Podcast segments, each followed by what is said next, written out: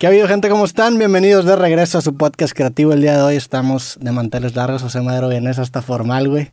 Bienvenido al Creativo 100, ¿cómo andas? No venía tan formal, nomás que estamos a, a menos 6 grados. Sí. Y pues traía gorrito y hoodie. Y como que salir con gorrito no está tan, No está tan no chido. está tan presentable para, para el creativo número 100. Y que ahorita entramos en ese tema, pero eh, traía un pelo aplanado de todo el día traer eh, beanie. Y te pedí cera y pues, me, me acabé peinando para, pues, para tu público, para que darle importancia a tu Hasta- audiencia porque pues es el número 100 y salir con gorrito no está tan... Siento que no merece eso tu podcast. Que tú, digo, tuviste una etapa que en conciertos ibas con gorra y luego te la quitaste, ¿no? ¿Fue similar a eso?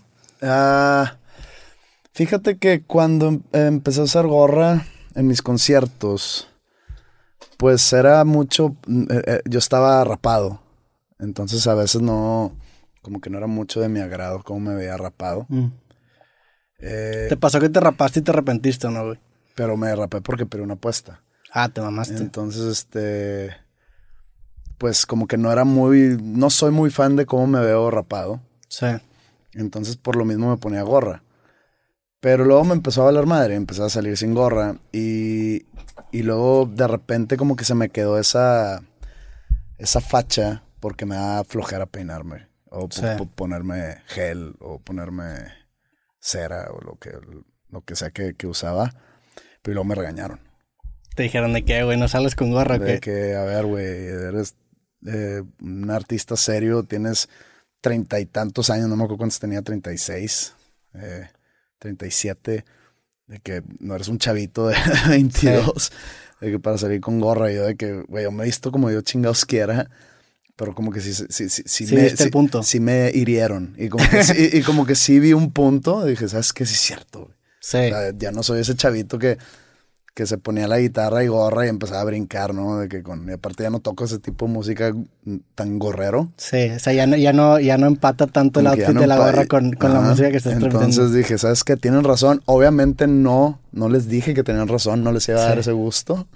Pero fue como incremental que lo empezaste a aplicar, cada vez te ponías menos, ¿o qué? No, de repente lo dejé de usar. Y no me dijeron nada, supongo que dijeron de que ah, nos hizo caso. Pero no, no dije, no, no les di el crédito Sí. a ellos de que, oye, gracias por decirme esto, porque, porque como que me, me hirieron mi, mi autoestima. Sí, de, sí. de que, güey, ¿por qué me dices cómo vestirme? Que nadie me ha dicho nunca cómo vestirme. Nadie me ha dicho ni cómo debo hacer eh, mi trabajo, ni qué debo decir. Jamás he tenido un tipo de entrenamiento eh, para Vocal, dar, dar entrevistas, ni, ni de dicción, ni de oratoria, ni de imagen. Yo sé que muchos artistas en diferentes géneros y en diferentes rubros sí toman un tipo de, De de curso. entrenamiento de curso, sobre todo de imagen o de relaciones públicas. Yo nunca he tomado nada similar. No tomo ni clases de canto, cabrón. entonces, entonces, para que veas el nivel de do it yourself. Sí, el, sí. Nivel, el nivel del punk rock, ¿no? De que vale madre. Tú haz lo que haces, si lo haces bien o si lo haces, si, si, si le das, si conectas con la gente, vale madre como te vistas, vale madre como cantes, vale madre cómo hables, cómo te expreses. Si conectas con la gente, pues, le va a gustar, le- les va a gustar lo que haces, independientemente de que si eres, no sé, si tienes buena imagen o si tienes buena voz. Sí, Tienes sí. que tener buena interpretación. Tienes que saber cómo transmitir esos sentimientos a la audiencia. Que digo, también es, es como la- las referencias de los músicos que sí siguen más o menos esa, esa ideología. O sea, no son tan estéticos, pero son muy reales en ese sentido. O sea, te gusta que alguien a lo mejor no tenga una técnica, un estilo perfecto, pero que te transmita como una realeza, güey. Porque siento que es lo que acaba marcando una persona que tiene mucho estilo, el que pase por, esa, eh, por ese proceso de autoaprendizaje propio. O sea, que tú desarrolles tu propia técnica y mejores en tu propio circuito, güey, en lugar de adaptarte a un estándar, ¿no? Exactamente. O sea, eh, eh, un ejemplo perfecto que te puedo decir de un artista o de un cantante, eh, ubicas Rancid, ¿no? Tim Armstrong. Sí. Eh, pues él tiene una voz muy peculiar, muy así gangosa, inclusive eh, en grabaciones como que se deja desafinado. De hecho, está el, el ejemplo perfecto de una canción de Rancid que sale en su disco Life on Wait, que se llama la canción Corazón de Oro, así se llama en español. Eh, el vato sale cantando de una manera tan desafinada que, que te gusta. No Sí. entiendo- yo no entiendo ese, e- ese fenómeno, pero haz de cuenta, me, es de mis canciones favoritas de Rancid. Sí, y sí. es de las canciones menos punk, digamos, de, de, de Rancid. Y, y no sé por qué me encanta escuchar esa canción. Y parte de ese gusto es que el güey está cantando desafinado. Inclusive sospecho que lo hizo algo adrede. Claro, güey. Pero bueno, es, es como su estilo. Entonces, para mí es el ejemplo perfecto. Obviamente, es- no, no, no es como... eh, eh, ese disco en especial salió antes de que saliera el primer disco de Panda, pero... O sea, no, no, es, no es como que me, me influyó a cantar mal. Yo canto mal naturalmente. Sí. Entonces, Pero él como que te dio los argumentos de, de- o sea, un fondo de, de por qué tener tu propio estilo y no, no, y no hacerlo como de la forma correcta, ¿no? sí. O sea, obviamente si me preguntas, eh, ¿te gustaría cantar mejor? Sí, Sí. sí. me gustaría cantar mejor. Pero sin perder tu línea. Sí, sí, mira, te deja contarte una anécdota. En el 2009, no sé si ya te la he contado aquí. No es una historia, no es, no, no, ¿cómo me decías el otro día? Que tengo mis, Ah, tus go-to mis stories. go-to stories. Esta Sí. no es un go-to story, Sí, creo. siento que sí, güey. Creo. Donde sea, o sea, donde ya esté un Tiene- clip de esta historia, güey. Tiene que ver eh, que me operé la garganta. Ok. Bueno, las cuerdas. Allá por el 2009, sí fue el 2009, eh, me di cuenta que me estaba cansando mucho en shows al cantar. Eh, pero cansar muscularmente aquí, o sea, yo acaba con un dolor de espalda después de los conciertos y se me hacía muy raro. Pero cansancio extremo, o sea, llegaba yo a mi cuarto hotel de que no puedo moverme. y me- Pero era cansancio, era dolor. era, era dolor de espalda. Ya, eh, haz de cuenta que fuiste al gimnasio cuatro horas a hacer espalda. ya. Haz de cuenta que se sentía. Y pues se me hizo muy raro. Y me empecé, y dije, me voy a checar. Y pues fui con un, ¿cuál, es- cuál era? Un de los que te traen, un, Un quiropráctico. Y me dice, no, pues esto no es, o sea, esto es muscular. Eh, me, me mandó con otro doctor, no me acuerdo qué tipo, pero acabé yendo con un otorrinolaringólogo. ¿ok? Ok. Y pues me hace una, ¿cómo se llama aquí? Tra- tractomía, endoscopía, ¿no? Una endoscopía Sí. es por atrás, ¿no? No, es colonoscopía. Ah, ok. Endos- endo- endoscopía. Endoscopía. Una disculpa Sí, a- por, a mi, los médicos por que- mi ignorancia médica termi- terminológica. Sí. Eh, me hizo una endoscopía, espero que sí se llame endoscopía, y, y vio que tenía dos nódulos en las cuerdas. Entonces me dice, funciona así el asunto. Tu voz sale cuando esas dos, esos dos músculos se cierran. Ujú. Entonces, eso necesita energía, necesita tú sacar fuerza de tu cuerpo para hacerlo. Pero como se requiere tan poca fuerza, ni lo sientes. Esos dos nódulos no permitían que las cuerdas cerraran, ¿ok? ¿Estás poniendo atención o estás eh, Estoy escuchando. cosas? Digo, te estaba diciendo que los audífonos me hacen concentrar. Necesito anotar cosas para saber a dónde saltar, güey. Pues es que a mí no me gusta. Te estoy viendo los ojos y tú estás volteando a ver tu Pero, celular. pero y pedo es que luego terminas la historia y te me quedas así, güey. Entonces yo tendría que sentar ahora ya tengo un go-to de dónde irme a la siguiente. A ver, ¿qué notaste? Rancid. Quiero, quiero conectar con Rancid. Pero Ah. sigue tu historia, güey. Me parece que estudias taquigrafía, güey. Escribes bien mal. Es que es tirada para que tú no puedas entender, güey. Ok, ¿Y si sabes taquigrafía? Es que es, que es, una- que es como una forma criptográfica de, de, de anotar mis cosas. Pues, Hablando de médicos, tienes letra de médico. Pues tal vez soy un médico del podcast. De la chingada.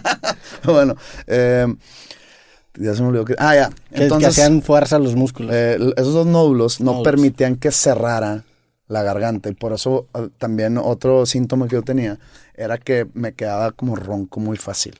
O sea, haz de cuenta, después de este podcast de dos horas, me quedaba ronco Sí. tres horas. Ahí, ahí fue cuando empezó tu enamoramiento con el isodine, ¿no? No, no, no, eso es diferente. Ahorita, ahorita, si quieres tocamos otro tema.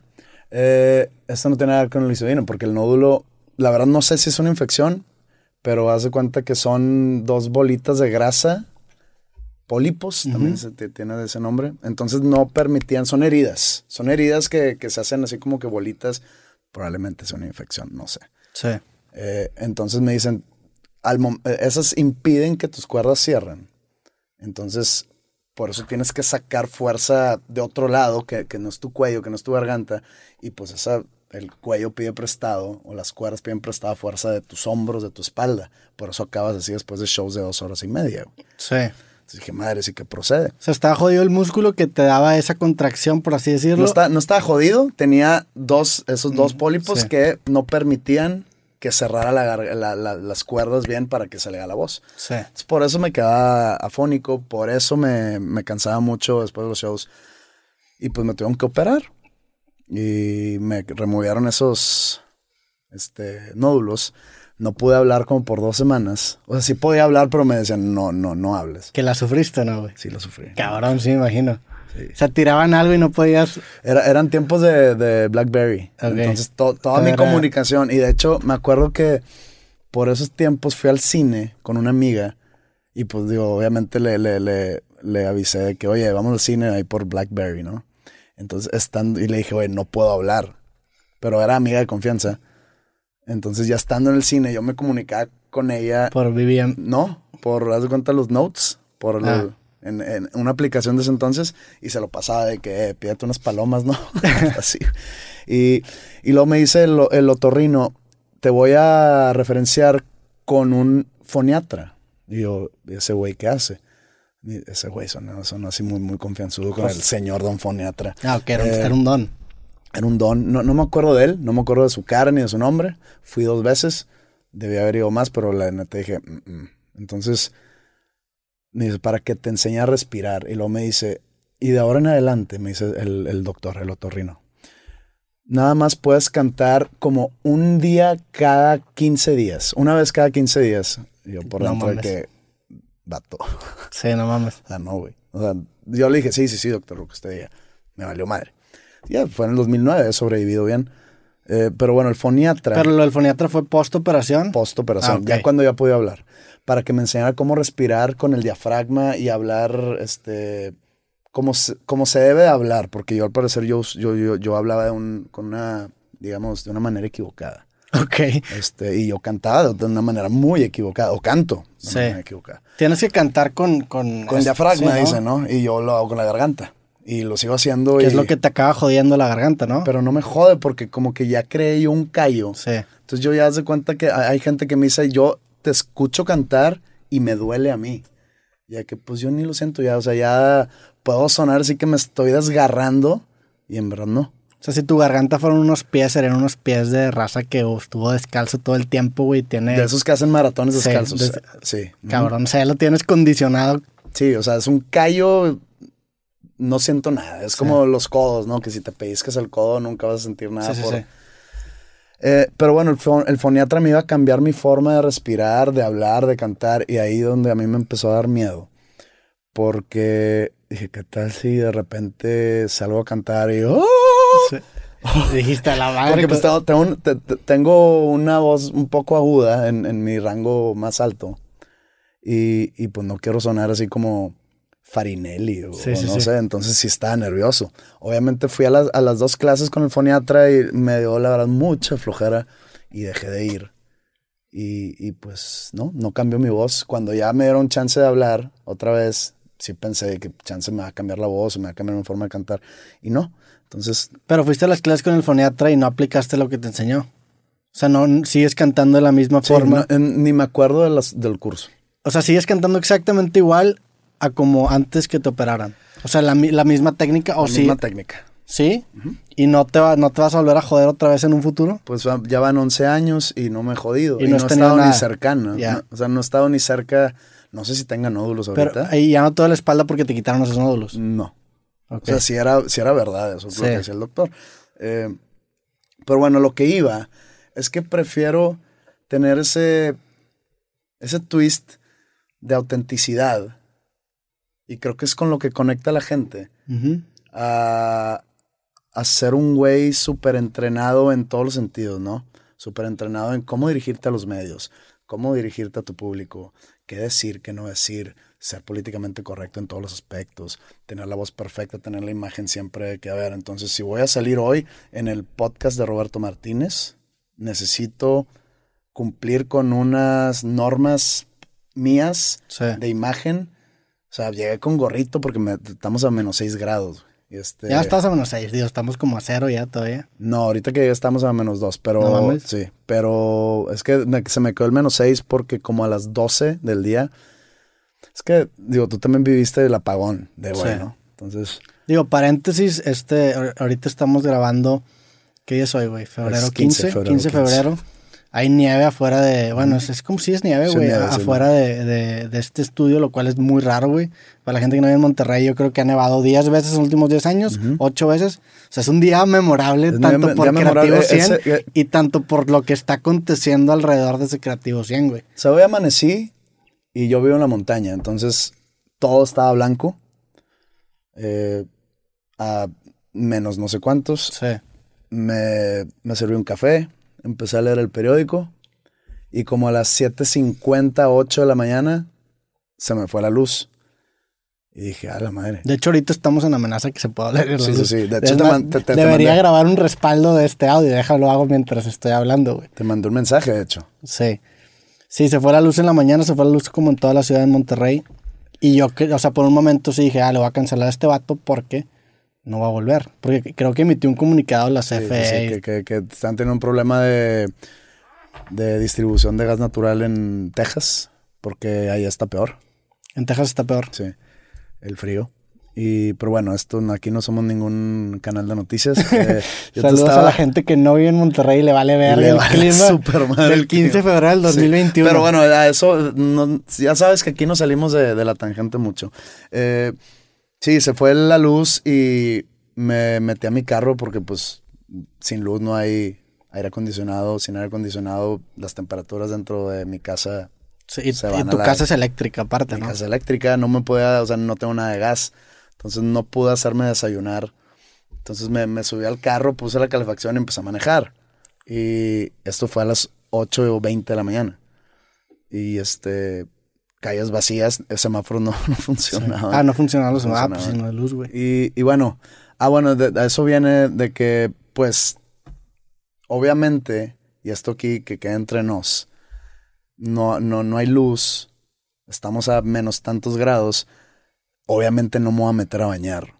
Y aparte mi, ca- mi casa es eléctrica, tengo boiler eléctrico, si no está la luz prendida, Sí, no digo, hay agua caliente. hay el, el comentario en todas las fotos sobre mí es que yo no me baño, güey. O sea, la gente dice, cuando me tomo foto, comentan de que esa foto hasta se puede oler. Bueno, aquí es, eres tú el que no se bañó, güey. Aquí hoy no me bañé. Digo, lo pero- bueno es que estamos en un cuarto ventilado, güey. Es un cuarto grande, extenso. No hay pedo, entonces no, no se va a quedar atrapado aquí el olor de... No huelo mal. Pues- o sea, yo huelo chido, de hecho. Sí, te pusiste nomás. Ay, no sé. Bueno, X. Sí. Eh, ah, entonces eso viene en el que no, no, no, no estoy siguiendo ninguna normatividad de imagen. Porque pues nunca fui entrenado y no me interesa ser entrenado en cuanto a, a cuidado de imagen o relaciones públicas. Lo dejo a mi... Sí, lo dejas a, a tu intuición. Que es, digo, te, te sigo y creo que te hace, o sea, te ha hecho la persona que eres y, y el- la imagen como artista que eres. Y se nota en las entrevistas, o sea, tus entrevistas son bastante impredecibles, güey. En el sentido de que, pues, a lo mejor de repente, A pues... lo mejor la voy a cagar. Ajá, o sea, no es como un futbolista que es de que no, pues sí, jugamos y todos dicen lo mismo. Tú sí es de que a la madre. Es, es Me- más, me siento que gustaría la gente lo ve porque. Entrevista, entrevista, entrevistaste a Oribe Peralta, ¿no? Haría, sí. Híjole, le preguntaste algo de las entrevistas, que si están así como que con una pistola aquí atrás tienes que hablar así a huevo porque no, o sea, no puedes decir nada de que venga originalmente de ti. No, no le pregunté, pero siento que el vato sí se abrió en el podcast y llegamos a ese nivel de profundidad que normalmente los entrevistas de futbolistas no. Digo, saludos a Oribe Peralta, la estuvo bien cabrona, ese creativo. o sea, Gran, gran delantero goleador. gran delantero, goleador, ex-rayado. De hecho, yo lo conocí a Oribe cuando era, pues cuando era suplente del Guille, que, que vino aquí en el, en el 2004 y creo que debutó en el 6 a 2 que perdió Rayadas contra Tigres. Terrible. Pero bueno, regresando al tema que estábamos hablando de tu voz, güey, este, y también regresando al tema de este Creativo 100. Sí, yo quiero regresar a ese tema porque la verdad estoy muy honrado de...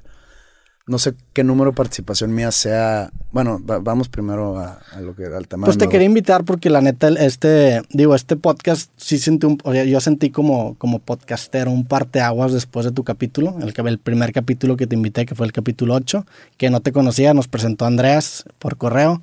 Este, te mandé un correo y me dijiste, eh, mándame un WhatsApp, no seas culo. Y ahí empezó como una amistad, güey. Y se me hizo, o sea, se me hizo padre invitarte porque creo que eso es lo más chingón que me ha dejado este podcast. Y yo sé que va a sonar bien cursi y así, pero la neta, güey. O sea, está chido porque este, este, este plataforma me abrió a conocer gente que pues yo admiraba y yo seguía hace mucho tiempo y pues que ahora te considero un buen amigo, güey. O sea, ahora siento que soy más amigo tuyo que fan tuyo, lo cual está cabrón porque al chile sí te seguía un chingo. Entonces, pues quería, quería, digo, me ha pasado eso contigo y me ha pasado con más gente, pero pues como que el tuyo fue el el, caso más cabrón porque ahora pues nos vemos casi todo el fin de semana, somos muy buenos amigos, güey. Y pues quería, quería... Tenemos buenas peleas. Tenemos buenas peleas y quería quedarme con esa esencia que para mí fue este podcast, porque honestamente fue un proyecto que, que lo empecé sin saber qué iba a pasar. O sea, lo empecé nada más para conocer gente porque yo ya tenía una plataforma y quería también, pues, conocer gente que yo seguía. Y se ha creado algo bien chingón, güey. Y pues, no sé, güey, quería empezar un poco, digo, recordando ese, ese creativo 8 que le caíste. Me acuerdo, o sea, me acuerdo perfectamente ese momento. No estábamos aquí, ¿verdad? Sí estábamos aquí, o sea, el estudio era, era nuevo. Pero era, era, diferente. No, no tenía ciertas, o sea, estaba todo vacío, puse una mesa en medio y olía barniz. Es más, no estaba esta puerta, güey, había, había como una cortinita y olía barniz. y, yo, te dije que quería arrancar la temporada contigo, güey. Entonces el, el, estudio lo terminó un día antes, llegamos aquí, olía de la chingada y dijimos, pues hay que hacerlo y lo armamos, güey. ¿Qué, ¿Qué, ha cambiado de ese José de 35 años que vino al Creativo 8 al José ahorita de 40? Digo, aparte de que en ese Creativo viniste con gorra, que pues estás en tu etapa gorrística, ahorita ya lo has superado, güey. Todavía uso gorra. Todavía usas gorra y lo usas más de lo que te gustaría admitir, güey.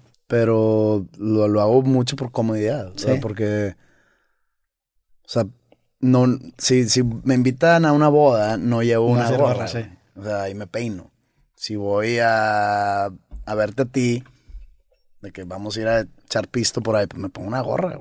Pero bueno, sí, es un, es un honor y un placer para mí estar aquí en, en tu podcast, en el número 100, por quinta vez, de, manera, de manera sola. Eh, Digo, ya había pasado tiempo desde la vez pasada, entonces... No sé cuánto tiempo pasó. Pues 31 capítulos. 31 capítulos. Es un chingo. Es mucho. Eh, pero bueno, yo sé que algún sector de tu público se va a quejar de otra vez de mi eh, presencia aquí. Eh, pues una disculpa, a mí me gusta venir aquí. Al parecer te gusta invitarme. Sí, güey. Entonces, pues, ¿qué, ¿qué, se les dice a esa gente? Pues cámbiale. ¿O no? Pues no, digo, si, si todos los invitados tienen gente que al que no le gusta que vengan tú eres una de las personas que, pues eres la persona que más ha venido al programa, entonces pues eres la persona que más consistentemente y, espero seguir viniendo, aunque, aunque algún sector diga que otra vez este vato.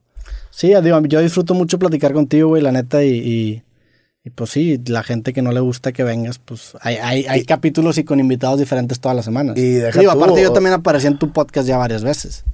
Sí. Ya saturé también ya todo. No, no, no. Pero acá siempre somos los mismos dos güeyes. Entonces, a veces cuando apareces es como un respiro aire fresco.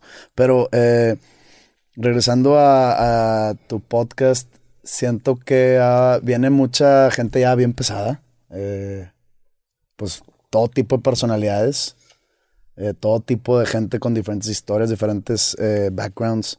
Y pues por eso me siento, o sea, entre tanta, entre, no sé, entre, tanto nombre grande, me, me, siento honrado en que el 100 soy yo. O sea, porque pudo haber sido, no sé, Andrés Manuel López Obrador. Eh, si, si Andrés Manuel López Obrador me hubiera confirmado, probablemente sí te hubiera dicho que, güey, ¿qué tal el 101? ¿Por qué, güey? Porque imagínate un creativo con el presidente, ¿no? estaría chingón, pero pues el 101. dale él al 101. Al 101 él. Pues sí. Es como el uno de un nuevo centenar. Sí, la neta. Ok. Pero ya me hice sentir mal. que nadie te, nadie te, confirmó el 100 y dijiste, pues, eh, pues, No, la neta no. Digo, el 100 lo teníamos a palabra hace ya como 10 semanas y al chile qué bueno que, que se armó este creativo. Y pues digo, y quisimos hacer algo especial, ya lo podemos anunciar y ya estamos en el podcast. Y atándolo con el tema de Rancid, ayer, no, no ayer, pero hace, la semana pasada viniste aquí y presentaste siete canciones, grabaste aquí en, en el siete estudio. u ocho. Siete u ocho canciones. No recuerdo grabar, que, que vamos a estar publicando en tu Instagram. Entonces la gente ahorita se puede meter a tu Instagram, que es José-Bajo Madero. Pero ahorita 2 pm. Pues digo, no, la gente no lo va a ver a los 2 pm, ¿ah? Nunca sabes. segura, la gran mayoría de la gente que está viendo este episodio, en el tiempo en el que lo está viendo, ya están disponibles las canciones, o cuando menos una en tu Instagram. Entonces se pueden meter. Hiciste un, performance acústico de, digo, perdón, ukulelístico de siete canciones ¿Cómo te sentiste? Traías un pin de Rancid, por eso había anotado Rancid de acá, así, así lo quería atar, güey. Ah, ya. Con, con Tim Armstrong. ¿Cómo te sentiste haciendo ese pedo después de, digo, llevas ya rato sin tocar? Había canciones que nunca las habías tocado en ukulele. La de Mercedes nunca la habías tocado en vivo. ¿Cómo fue ese pedo? Pues sí me puse ahí como que en mis tiempos libres, que es el 97% de mi día, eh, me, me puse a, a sacar algunas, porque pues, digo, el ukulele, por más sencillo que sea tocar, pues los acordes cambian mucho. Pero sí, bueno, regresando, va, va cada día va- vamos a estar subiendo una a, a mi Instagram, que el, eh, Instagram TV. Sí. Supongo, sí, porque el- del otro, la onda tiktokera creo que no caben, ¿verdad? Esperemos que no tumben las canciones. Sí, mucha gente me pregunta, suena bien influencer, ¿no? Sí, que mucha gente me está Que, preguntando. oigan, tan- mucha gente me está preguntando qué champú uso. Eh, sí, perdón, una disculpa. Eh, me han llegado tweets eh, preguntándome que si yo bajé los lives que hice al principio de la pandemia. Y no, no los bajo yo, me los bajan por copyright. Sí. Porque al parecer Instagram no sabe que estoy usando mis propias canciones. Sí, Nomás no dicen que ese güey está usando canciones de alguien. no sé quién es el vato y no sé quién, es el alguien. Pero bájaselas. Sí. Entonces yo hablo a la disquera y digo, güey, ayúdame. De que es que es un robot en Inglaterra. Ya, cabrón. Sí, es una- Me imaginé un...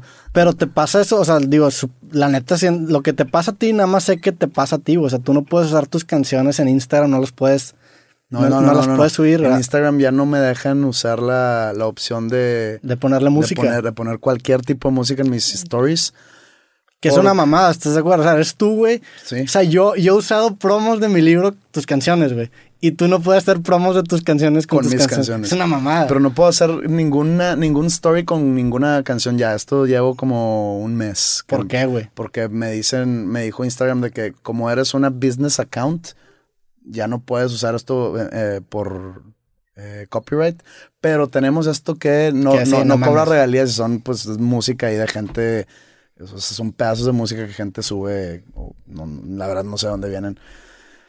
Y, y le cambié a mi Instagram, lo, lo hice personal. Y Sí. como que, no sé, el algoritmo dijo, Lo hiciste "Ah", creator, ¿no? lo hice creator y luego lo mandé a personal. Y tampoco. Y no. Y, él- la disquera, ¿por qué no te tira paro con eso, güey? Creo que tienen cosas más importantes con que Pues, güey, es tu carrera lo que estás... Es mi cuenta de Instagram. Pero pues no, es, sea- es, es tu vía de, de, de publicidad, güey. En dos meses que, que- se caiga el Instagram y el Facebook, pues el tuyo se cayó, pero Sí, digo, el- no me gusta tanto que estés subestimando el Facebook porque el chile me está no estoy subestimando nada. Cuando se caiga todas las redes sociales del mundo, Sí, Este- el día que tú, o sea, lo estás, lo estás profetizando, no sé cuándo. pero va a llegar. llegará. Y lo que quieres es estar vivo. Lo que yo quiero es tener como que un sustento o una, una base de, de- de mi contenido, que es mi música, pues va a estar disponible en plataformas digitales como Spotify, iTunes, etcétera. Y pues si se cae Instagram, pues se cae Instagram. Se cae Facebook, pues se cayó Facebook. Tú no eres tan Instagram dependiente. Yo soy cero dependiente de Instagram. Sí. Este. Ahí subo. Yo tengo problemas. Tengo problemas de creación para redes sociales. Y, y la gente lo sabe. La gente sabe que yo no nací con ese chip. Bueno, la la gente lo sabe porque yo lo he dicho muchas veces. O sea, yo no nací con ese chip red socialístico. De que, no sé. O sea, De que estás y, por ejemplo, y te nace a- a- a- ahorita está perfecto esto para yo subir que estoy aquí. Pero se me acaba de ocurrir ahorita. Y veíamos planeando este creativo 100 Sí. dos semanas. Entonces se me acaba de ocurrir ahorita porque estamos hablando del tema que yo pude haber subido algo y ya se me ocurrió y como que me da, no que me da hueva subirlo, sino ¿qué haría? De que todo tronco, de que hola amigos, aquí estoy con... Pues no, no, no, no tengo esa personalidad y, y- y no es por ni por mamón, ni sangrón, ni arrogante, ni me creo mejor que las redes sociales, ni, ni nada. Nomás como que me, me da pena. Sí. Eh, no sé, no tengo ese chip. Entonces, Digo, me identifico contigo a menor medida porque yo sí lo hago, porque yo yo sí soy, pues digo, yo me dedico a crear contenido para redes. O sea, para ti las redes sociales son como una plataforma para llegar más gente a tu música. No, Mi, fo- mi forma de, de- de- bueno, me dedico a mis libros, pero ahorita el podcast pues también es un... Yo uso, yo uso la red social de una manera negativa y no negativa de algo malo, sino de, tú lo ves de una manera que se puede decir que es la manera positiva de verlo. Como que esto, esta plataforma te ayuda a tu carrera o no quiero decir depende porque tú dependes de tu, de tu talento y de tu inteligencia y de tu destreza al hablar y al pensar y al transmitir ideas. De eso dependes, pero pues bueno. Pero es el escenario en donde yo es, puedo... el, es el escenario donde tú transmites esas ideas Sí.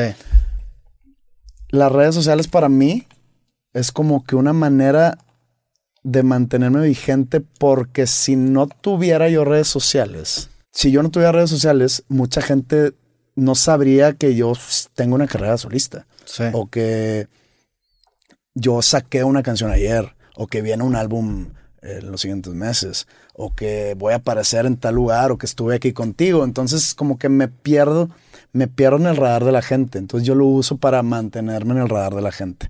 De la poca gente que me sigue, de, repente, de perdido esa gente sabe que sigo haciendo cosas. Pero entonces sale mi música y hago que la música haga solo el trabajo. O sea, que, ellas, que, que esa canción o ese álbum, eh, pues como te dije la vez pasada, nada, nada Sí. mío, na- nada musical mío se va a hacer viral, ¿no? ¿Quién sabe, güey? La neta, Eh, o sea...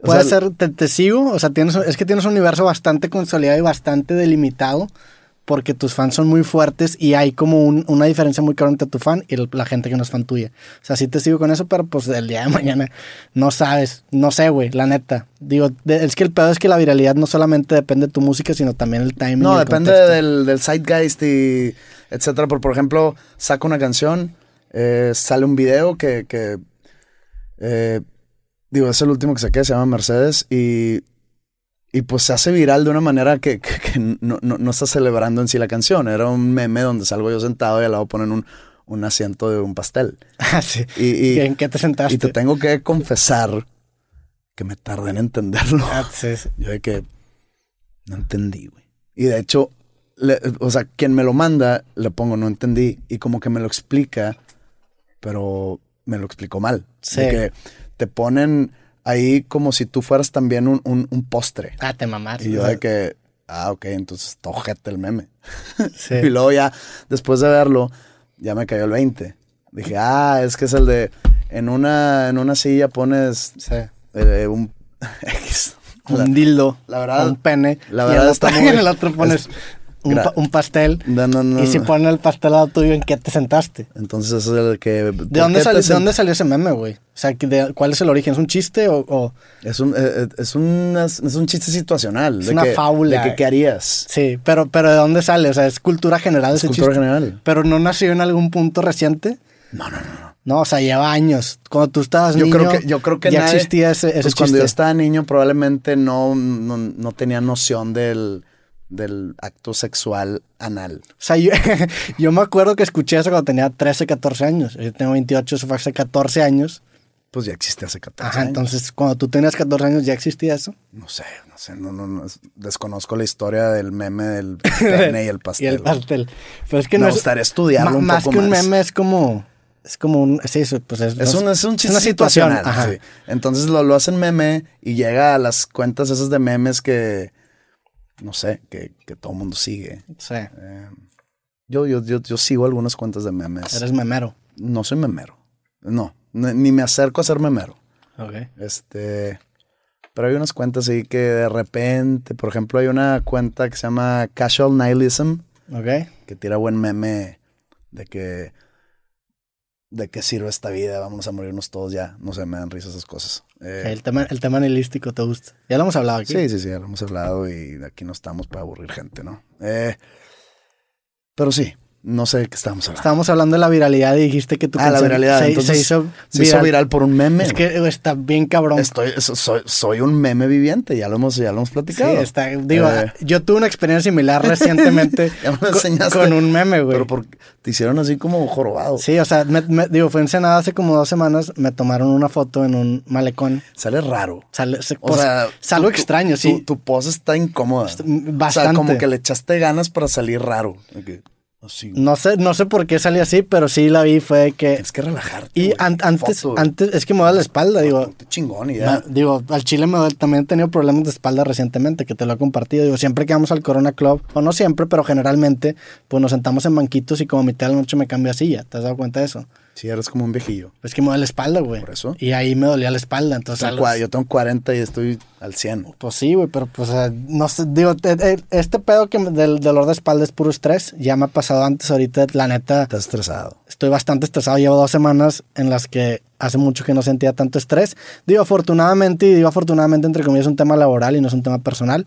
O sea, pero como quiera, pues estoy bastante No, pero estresado. siempre un tema laboral encuentra la manera de Sí. llegar al, al universo personal. Siempre, siempre se, se escapa por las orillitas. Sí. Pero pues, o sea, estoy agradecido de que este sea un problema con el que estoy lidiando.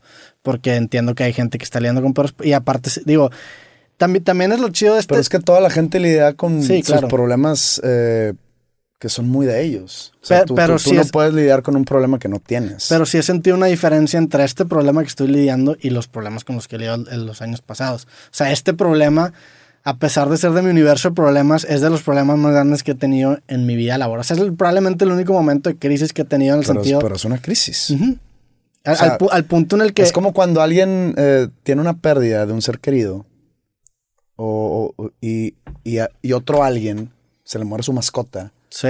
y está llorando muy cabrón al que se le murió la mascota y va y, y empieza, no sé, a- a- A intentar empatizar. no, y- no, no, no, no, o sea, empieza a desahogarse con la persona que perdió a su esposa o a su papá o a su hermano, no sé, y le dice, güey, de que no das tanto pedo es una mascota, güey. Yo, a mí se, se murió mi esposa.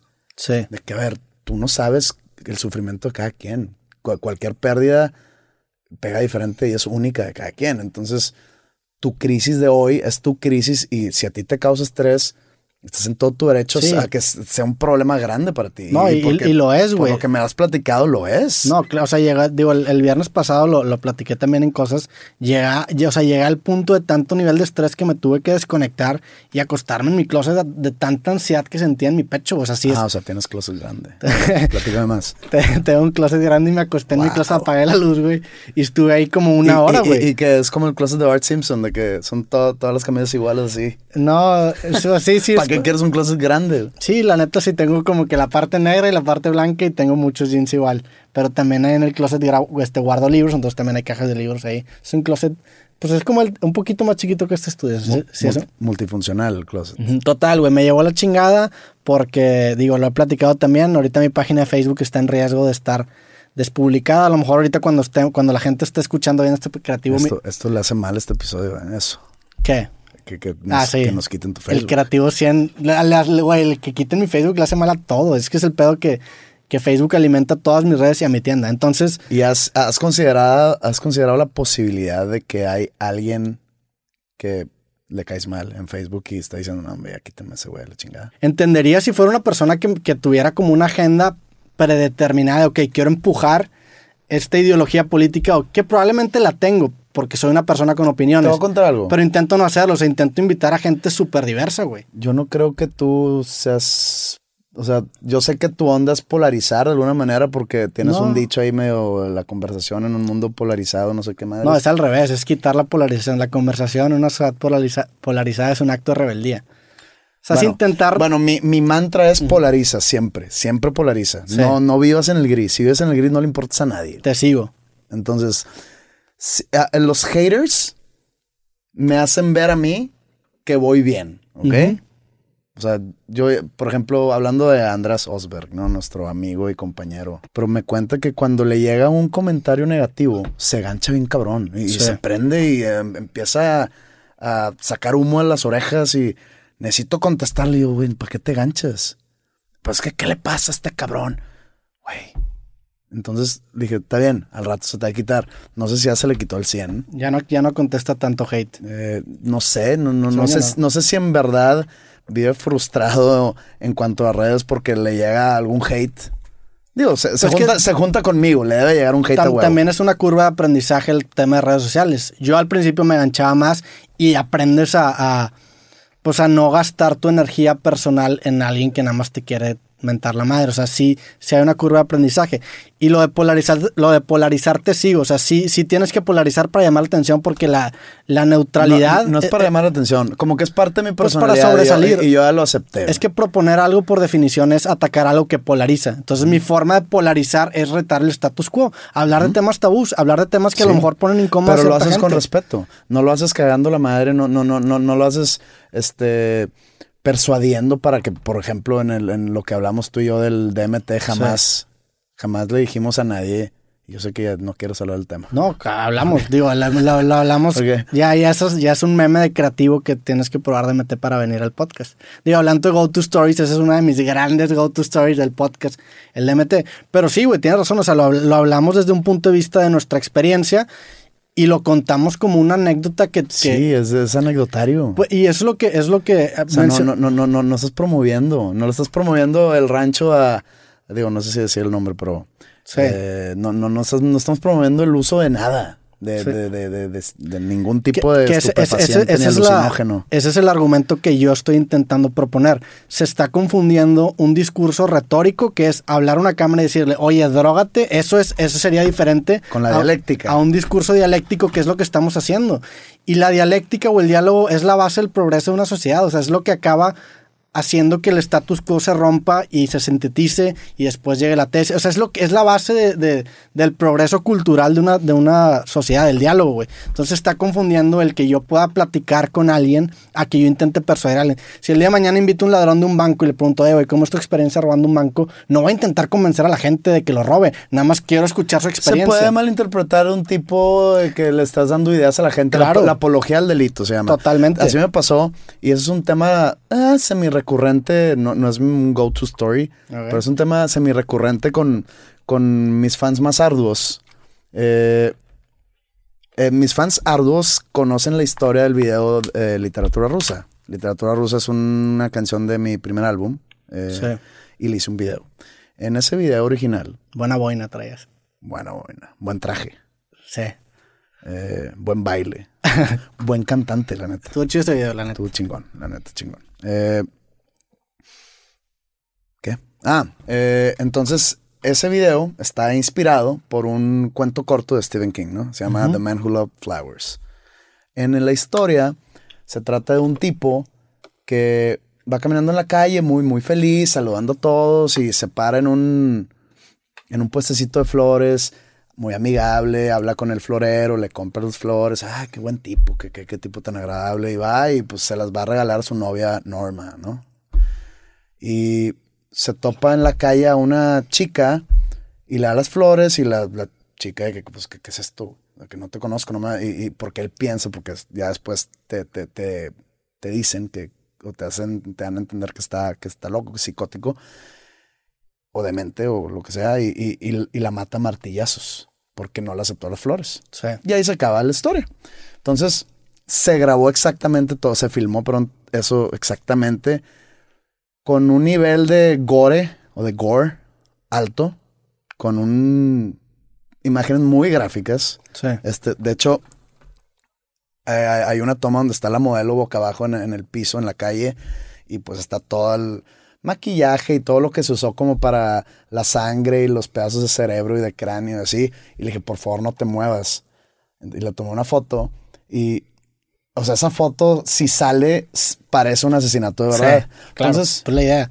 Sí, pues digo, entonces yo, yo se filma ese video y, y- y ya veo la versión final. Dije, wow, está increíble, güey, está cabrón. Total, eh, después de una, de un viaje que tuve a, creo que a Cuernavaca, que fui a, a- a tocar un show de una sesión de radio, venía de regreso con, con Marco Ercas. Sí, sí lo conozco. Saludos. Sí, sí lo conoces, ¿no? El chino. Eh, nos paramos a unos tacos.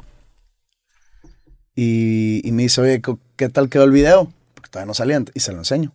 Y lo ve y dice, híjole, no, cabrón. No saques esta madre, ¿por qué no? Y me dice, no, no, no conoces a... Y un, un cantante... Ay, cabrón. No me acuerdo cómo se llama. Ok. Gerardo Cortés. Algo así.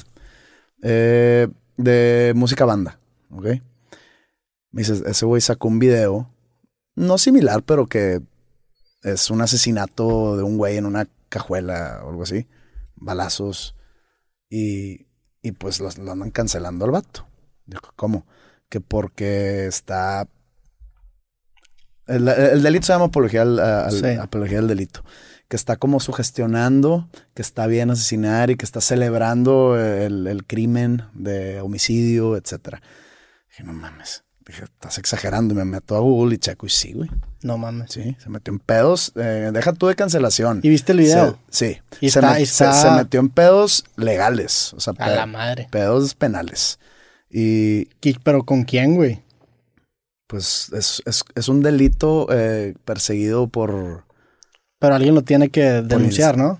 No, no, sí, es que hay, hay delitos perseguidos por instancia aparte, o sea, que haz de cuenta que yo te robé a ti, tú así me denuncias, y hay delitos perseguidos como automáticamente, que no, Ya. me, que, que no me acuerdo la palabra exacta, eh, que, que, que, el, el Ministerio Público va atrás de Sí, ti. o sea, si matas a O alguien, sea, que pues no, ir- que- ir- no necesitas que alguien, ajá, pues el muerto Sí. no te puede denunciar.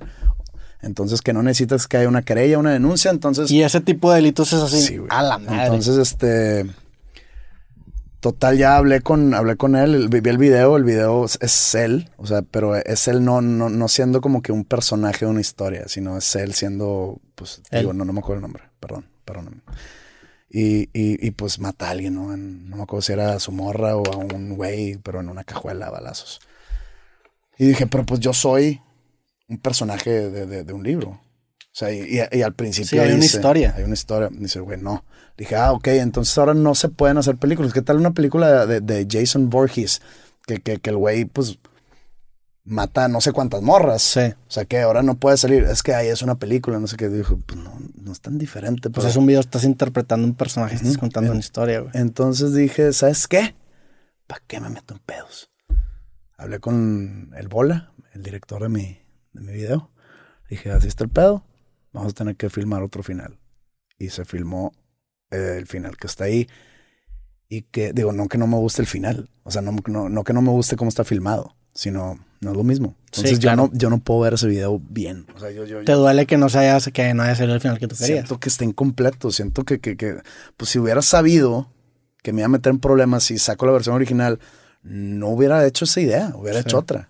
Entonces como que ahí está y como que... Y luego la, hace pues unos meses la, la tuiteó una cuenta de, pues no sé si es de fans, de fans de Stephen King, una cuenta internacional. Ah, sí, vi, sí. Este, Lo retuiteaste, ¿no? lo retuiteé y les mandé, muchas gracias.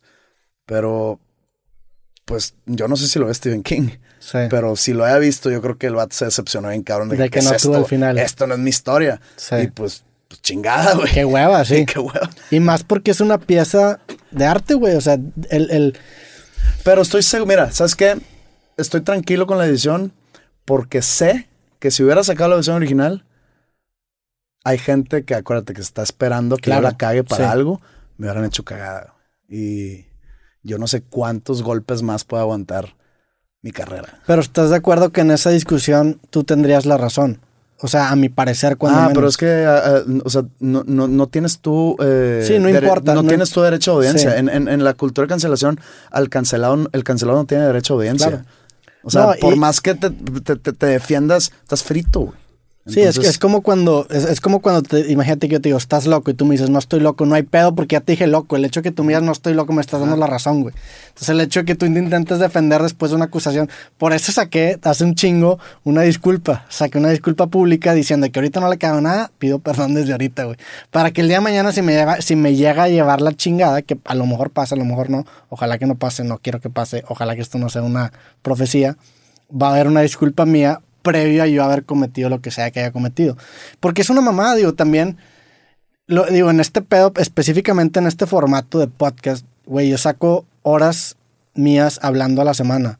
He dicho pendejadas, me he equivocado. O sea, es algo completamente normal. En el caso incluso de tu video se me hace peor porque, güey, estás contando, estás retratando una historia, güey. O sea, ¿cómo, ¿cómo puedes delimitar lo que va a pasar en un universo ficticio? O sea, que es... es No sé, me- he estado muy tentado en sacarlo. Y aparte, digo, di- seamos sinceros, sería una buena excusa para causar revuelo en mis redes o- Sí. o, en, en mi canal de YouTube. lo he rebotado con el director de, de Universal Music y, y me, ha, me, me ha dicho, si, si en verdad lo quieres sacar, le damos. Este, dándome a entender de que, pero te puedes meter en pedo si nosotros no respondemos, no me dice así, obviamente, Sí. pero yo no, en mi manera mala de tomar las cosas que me dicen, digo, chance me está como que tratando de persuadir a que no lo haga. Pero de repente amanezco días y digo, es momento de sacar el original. Pero, híjole, es que sí es, es, es- es tomar un riesgo porque, pues sí, hay, hay gente muy malintencionada para conmigo que, que, que me puede usar en cualquier momento o puede usar ese final en cualquier momento para hacerme un daño. Y pues digo, he trabajado tanto por tantos años como para hacerme un nombre y, y, pues una persona, digamos, no sé, honrada, respetable o de alguna manera como para que me hunda un video que según yo es pues una obra de arte. Digo, suena mamón decir Pero obra lo de arte, es, pero lo es. Claro, pues una Y este, pieza. Es un video. pues, es un corto cinematográfico con, de- con- con tendencia musical. Y basada en una historia. basada en una historia de la literatura americana, ¿no? Entonces, eh, no sé, no sé, yo, yo sigo rebotándolo conmigo mismo. Eh, te digo, una vez cada mes me, me entra así como que la ansiedadcita de sacarlo, pero no quiero ni imaginarme la ansiedad. Sí, cuando antes de salir el video Mercedes, güey. Sí. O sea, ya, ya filmado. Yo le hablé a mi hermano, que, que mi hermano lo produjo y lo dirigió. Eh, le hablaba a mi hermano de que, güey, Nel, ¿no qué? Digo, por favor, no hay que sacarlo. De que "Ah, vamos a filmarlo otra vez. De que no, güey, no te voy a hacer caso y te voy a colgar porque estoy, eh, estoy ocupado editándolo. Y pues sí, o sea, tenía una ansiedad así de que Sí. no, no quiero que salga ya y, y fue mi idea, cabrón. Eh, pero sí, me, me, me hizo hacer que ver. ¿Y tú qué crees que va a pasar si sale un video normal de que tú sentado eh, cantando normal? Es una canción acústica, sí. Su approach fue, necesitas esto para no pasar desapercibido. Eso, es- eso fue su approach, eh, muy, muy práctico y pragmático de su parte. Mi approach era como que la idea de salir encuerado en este video, no sé si este te- lo tenías tema para apuntado, pero No, no, no. este, ya lo tocamos desde ahorita. Mi- el salir sin ropa en este video es como para retratar visualmente lo que trataba de decir la canción o lo que trata de decir la, la lírica. Que he, he- he tratado de mantener esta lírica muy hermética porque siento que se puede interpretar de muchas maneras y no quiero arruinar esas interpretaciones varias que tiene la gente. Sí. Entonces no quiero decir de qué es. Eh, pero pues es alguien que se está desnudando completamente, tanto en física, digo, no física, pero tanto emocional como, digamos, espiritualmente. Entonces el desnudo físico es para complementar esa desnudez. Claro, y la, la canción está presentada de Y una la, y- forma. y- y la canción musicalmente y está desnuda porque es guitarra y, y grita- guitarra acústica y voz, nada más. Que también fue tema. O sea, Sí, fue sí. tema. Sí, sí, sí, sí, lo compartí contigo la canción. Te dije que la dejo así o le meto o le, le hago producción. No me acuerdo cuál fue tu, No, a mí me gustaba desde el principio. gustada acústica, que- sí, ¿no? Sí. Varias gente, o sea, si le pregunté a 10, pone tú que cuatro personas me dijeron que, que si le hiciera Más instrumentación. este, más arreglos. Y normalmente la- los músicos o las personas creativas, por alguna manera decirlo, fueron los que me dijeron que la dejara así. Y pues dije, pues va, vamos a dejarla así. Y salió y Es que también... el, el argumento fondístico robando tú, que de hecho eso lo, ahora lo digo mucho los ísticos y la neta lo saqué de ti, güey. Y la otra es como que lo empezamos a decir, que, ah, sí, cierto, lo saqué de este vato. Pero el, el- el argumento fondístico que tenías para sacar así la canción se me hizo chingón y por eso, por, o sea, por eso se me... O sea, cuando un... con- es como la brújula que yo tomo en mi vida, de que cuando tengo suficientes argumentos para respaldar una decisión, independientemente sea correcta o no, la voy a tomar. Porque en ese momento es todo lo que tenía y me hizo sentido. Y, ten- y si algún día me cuestiono por qué la tomé, tienes esa razón. Si a mí eso me da un poco de tranquilidad, güey. Porque pues no puedes saber cuál hubiera sido la mejor opción. Nunca vas a saber. O sea, te- hay- había tantas opciones que nunca. Entonces el hecho de que hayas tenido argumentos como que a mí me da tranquilidad. Con la edad me he hecho bien inseguro en cuanto tome decisiones. Muy cabrón. O sea, ese dilema de que si, que si lo hago acústico totalmente o le hago una, un arreglo multiinstrumental, fue un dilema que me duró varios meses. Sí. O sea, sí me duró mucho. Y eh, no, no lograba decir, no lograba decir, no lograba decir el video. ¿Saldré encuerado o no? me puedo, puedo filmar dos versiones y ya decido y dije, pero pues qué hueva para mi hermano estar ahí como que malabareando con dos versiones. Pero fue un dilema. Y así me ha pasado. Eh, ahora con, con el álbum nuevo que, que, grabé el año pasado. Lo escucho, lo escucho, lo escucho. Digo, no, no, no está bueno, no está bueno. Le, hago más canciones o no. Le hago más canciones, hablo con Flip y me dice, güey, está perfecto así. No, necesito como que, no sé cuál sea la palabra, como que aterrizar mis emociones o de alguna manera para llegar a sentirme cómodo con mis decisiones, porque sé que es un buen álbum. Y lo escuché la semana pasada, que lo debo dejar de escuchar porque falta mucho para que salga. Y cuando salga para mí, para mí va a sonar viejo. Eh, y lo escuché y quedé bien satisfecho con la escucha. Dije, güey, sí es buen álbum, sí está chingón. Y es la primera vez desde que lo terminamos en noviembre que lo escucho y estoy satisfecho, estoy muy satisfecho. Y le, le, mandé un mensaje a Flippy. Le dije, oye, güey, ¿sabes qué pasó este pedo? Y dice, güey, te dije. Sí, está chido.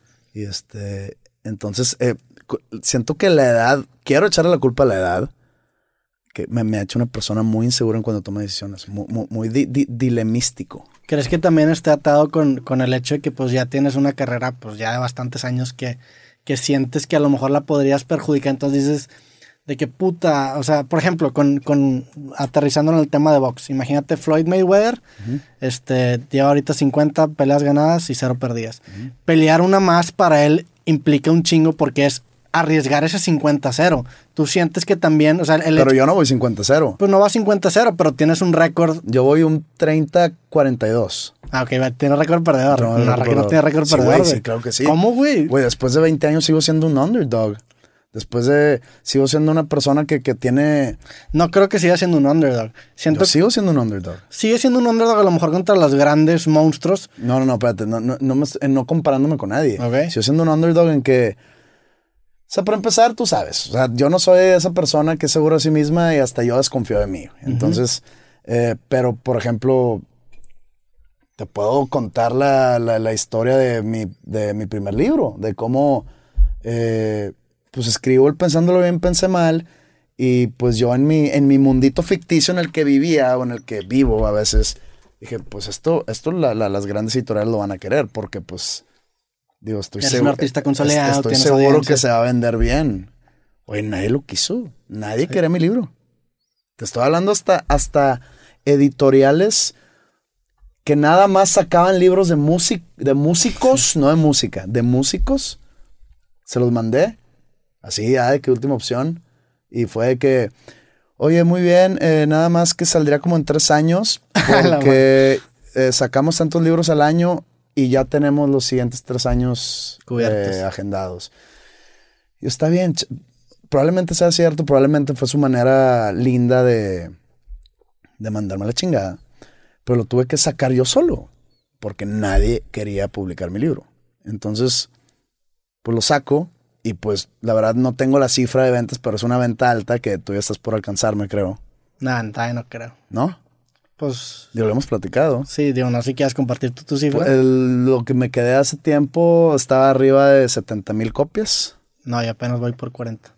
Bueno, me vas a alcanzar. Eh, pues porque el, mío, el mío está fuera de, de mercado. Saca un código de descuento, en el código amor y en ese libro creativo ahí está. Product placement, te has traído pensándolo bien, pensé mal. Creativo. Es que no, no hay dónde conseguirlo ahorita. Eh, mm. porque... Ah, porque están cerradas las librerías. No, no, no, no creo que estén cerradas. Nada más porque, por ejemplo, eh, yo firmé un contrato con la editorial Planeta. Cuando. Eh, ahí, viene ahí viene la historia del Underdog, continúa. Saco el odio diario solo y luego empiezo a escribir yo un libro de terror para niños que, ya se publicó, se llama Pesadillas para sanar. Ah, eso fue lo que presentaste en el, en el, en el capítulo trágico de, creativo que salías con, con, pelo largo. Ah, el que, el que no te gustó. El que, no que no me gustó. Si quieres, dejamos el, tema aquí, güey. No, no, no, dale, dale. No, no, no, voy a hablar de mi libro. Eh, si habla, si habla. No, no, no. habla lo que quieras no, hablar. No, no, es que no es del libro, ah, es, sobre, sobre el underdog. Sí. Entonces me buscan la editorial Planeta y ellos, ellos fueron una de las muchas, y, y no estoy echando culpa, no, no estoy diciendo que me bateaste, pues me batearon por probablemente ya lo, he, ya lo he platicado en otros lados. El tener algo que ver conmigo es igual a problemas. Y hasta las hay marcas que. pues yo no soy muy dado a marcas y cuando de repente me dice alguien de que, oye, ¿te gustaría esto? Y me suena algo interesante, digo, va, pero luego resulta que la marca dijo, ah, esa es que ese güey no, porque ese, ese güey es igual a problemas. ¿Ok? Sí, no, digo, te, te- te sigo. No, no, no, no me cuelgo medallitas ni te estoy presumiendo nada, te estoy contando una realidad. No, porque digo, podemos personalizar en este podcast. En este podcast se relaciona mucho contigo y la neta, pues siempre me ha ayudado. Y siempre te he usado como carta de Tú me presentación. conoces, güey. Tú me conoces. Pero no te sabes, conocía. y- pero tú me conoces y sabes que, que conmigo no hay pedo. Sí. Y que, que soy, bueno, ya, ya, ya he dicho mil veces que lo que yo piense de mí vale madre, pero yo me considero una buena persona. Tú Sí, me consideras una buena persona. Entonces, esas marcas no me conocen. Y esas editoriales no me conocen. Entonces, nomás dicen, no queremos tener nada que ver con ese cabrón. Sí, prefieren Y- ahorrarse. y es- y está bien. Eh, pero bueno, me hablaron los de Planeta. Me dijeron, oye, eh, queremos hablar contigo a ver si te interesa republicar tus libros aquí con nosotros. Y Editorial Planeta es, yo creo que la, si no es la más grande en español del mundo, es la segunda. Pero es, Sí. es top. Sí, entre Penguin y Planeta son las dos pesadas de. Eh, creo que también está Random House X. Por creo que, por Rúa también. por Ran- creo que es nacional. No sé, güey. O sea, no, no quiero meterme en cosas que ignoro. Pero bueno, el planeta es muy grande. Entonces dije, ok, le dije, va. Y ya en la junta les digo, oigan, estoy acabando un libro para niños. ¿Les interesa? Claro que nos interesa, nomás mándalo. Ya lo mandé y que les gustó. Lo publicaron. Y ya acabé el, el- no es la continuación, sino es otro libro para niños que eh, no, no, no, no, no, no me gusta hablar mucho del tema porque pues no sé cuándo se va a, publicar. Pero me dicen de que por el momento no vamos a, y esto no tiene nada que ver con el underdog. Me dicen, por, por el momento no vamos a estar publicando libros nuevos. Porque pues con esto del COVID y este bla, bla, bla. Y me dicen, pero ¿qué tal si republicamos el Pensándolo Bien? Y yo, "Eh, claro. Me dicen, pero vimos que te paras en el 2012. ¿Por qué, lo, por qué no lo acabas? ¿Por qué no lo pones hasta ahorita? Y uno me dio flojera. Dije, no, es que, güey, o sea, ya tengo otros proyectos escribísticos en mi mente, en mi, en mi agenda, como que para retomar un, un proyecto pasado. Y aparte, eh, hasta, Se- no, digo, paréntesis, se siente como sucio hacer eso, ¿no? A mí, por ejemplo, en, en el creativo, también lo he republicado y como que he pensado cambiar ciertas cosas, pero como que no quiero meterme con ese Roberto, porque si le meto tantita mano le va a acabar. o sea, es como, ahí te va. Es, e- ese libro fue un, una cápsula del tiempo de su momento. O sea, lo acabé de escribir en el 2012. De eso se trataba. Ese libro acaba en el 2012.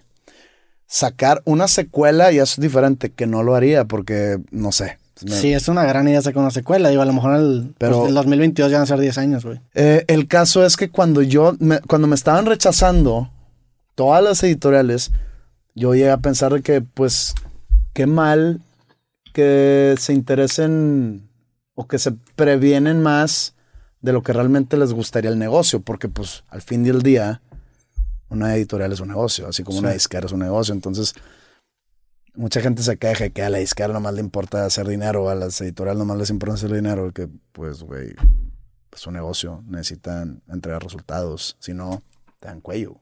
Sí. Tanto a los artistas como a los No, y tú- directores y, a los altos ejecutivos, si no entregan resultados, bye. Y tú Una- como artista necesitas tener ese ente que también se esté preocupando porque tu, tu- porque tu proyecto sea económicamente viable. Entonces, el under, eh, o sea, te, te di el ejemplo de la editorial, so, como del underdog. También en lo musical, me, me toca el underdog. eh, eh, festivales en, en los que me contratan que me ponen bien temprano porque dicen de que, nada, pues este güey, este, nadie lo va a ver. Y acaba viéndome más gente que, que alguno de los principales, en, en, en horas no tan amigables. Entonces vienen y, y- e incluso me han venido a, pedir perdón, güey. De que, güey, disculpa la hora, este, pero la próxima. Yo, sí, sí, no hay pedo, carnal. O sea, yo no, no, no soy rencoroso. Sí. Este, chingón. De que, o sea, para mí. ¿Qué digo? Eso lo atamos con el pedo de, de redes sociales. Eso es- o sea, seguramente se fijan en números de redes sociales y con eso toman decisiones, ¿no? Pues no, no, no sé cuáles son sus parámetros. Es que eso, digo, eso lo, eso lo habíamos estado hablando hace poco, güey, que, te, que yo te decía que, que yo sentía que la gente que se hacía famosa en TikTok no necesariamente tenía el mismo peso, no, no quiero decir cultural porque está muy mal, pero peso en el que salen a la calle y lo reconocen como alguien que se hace famoso en, en Facebook o en Instagram, en Instagram específicamente.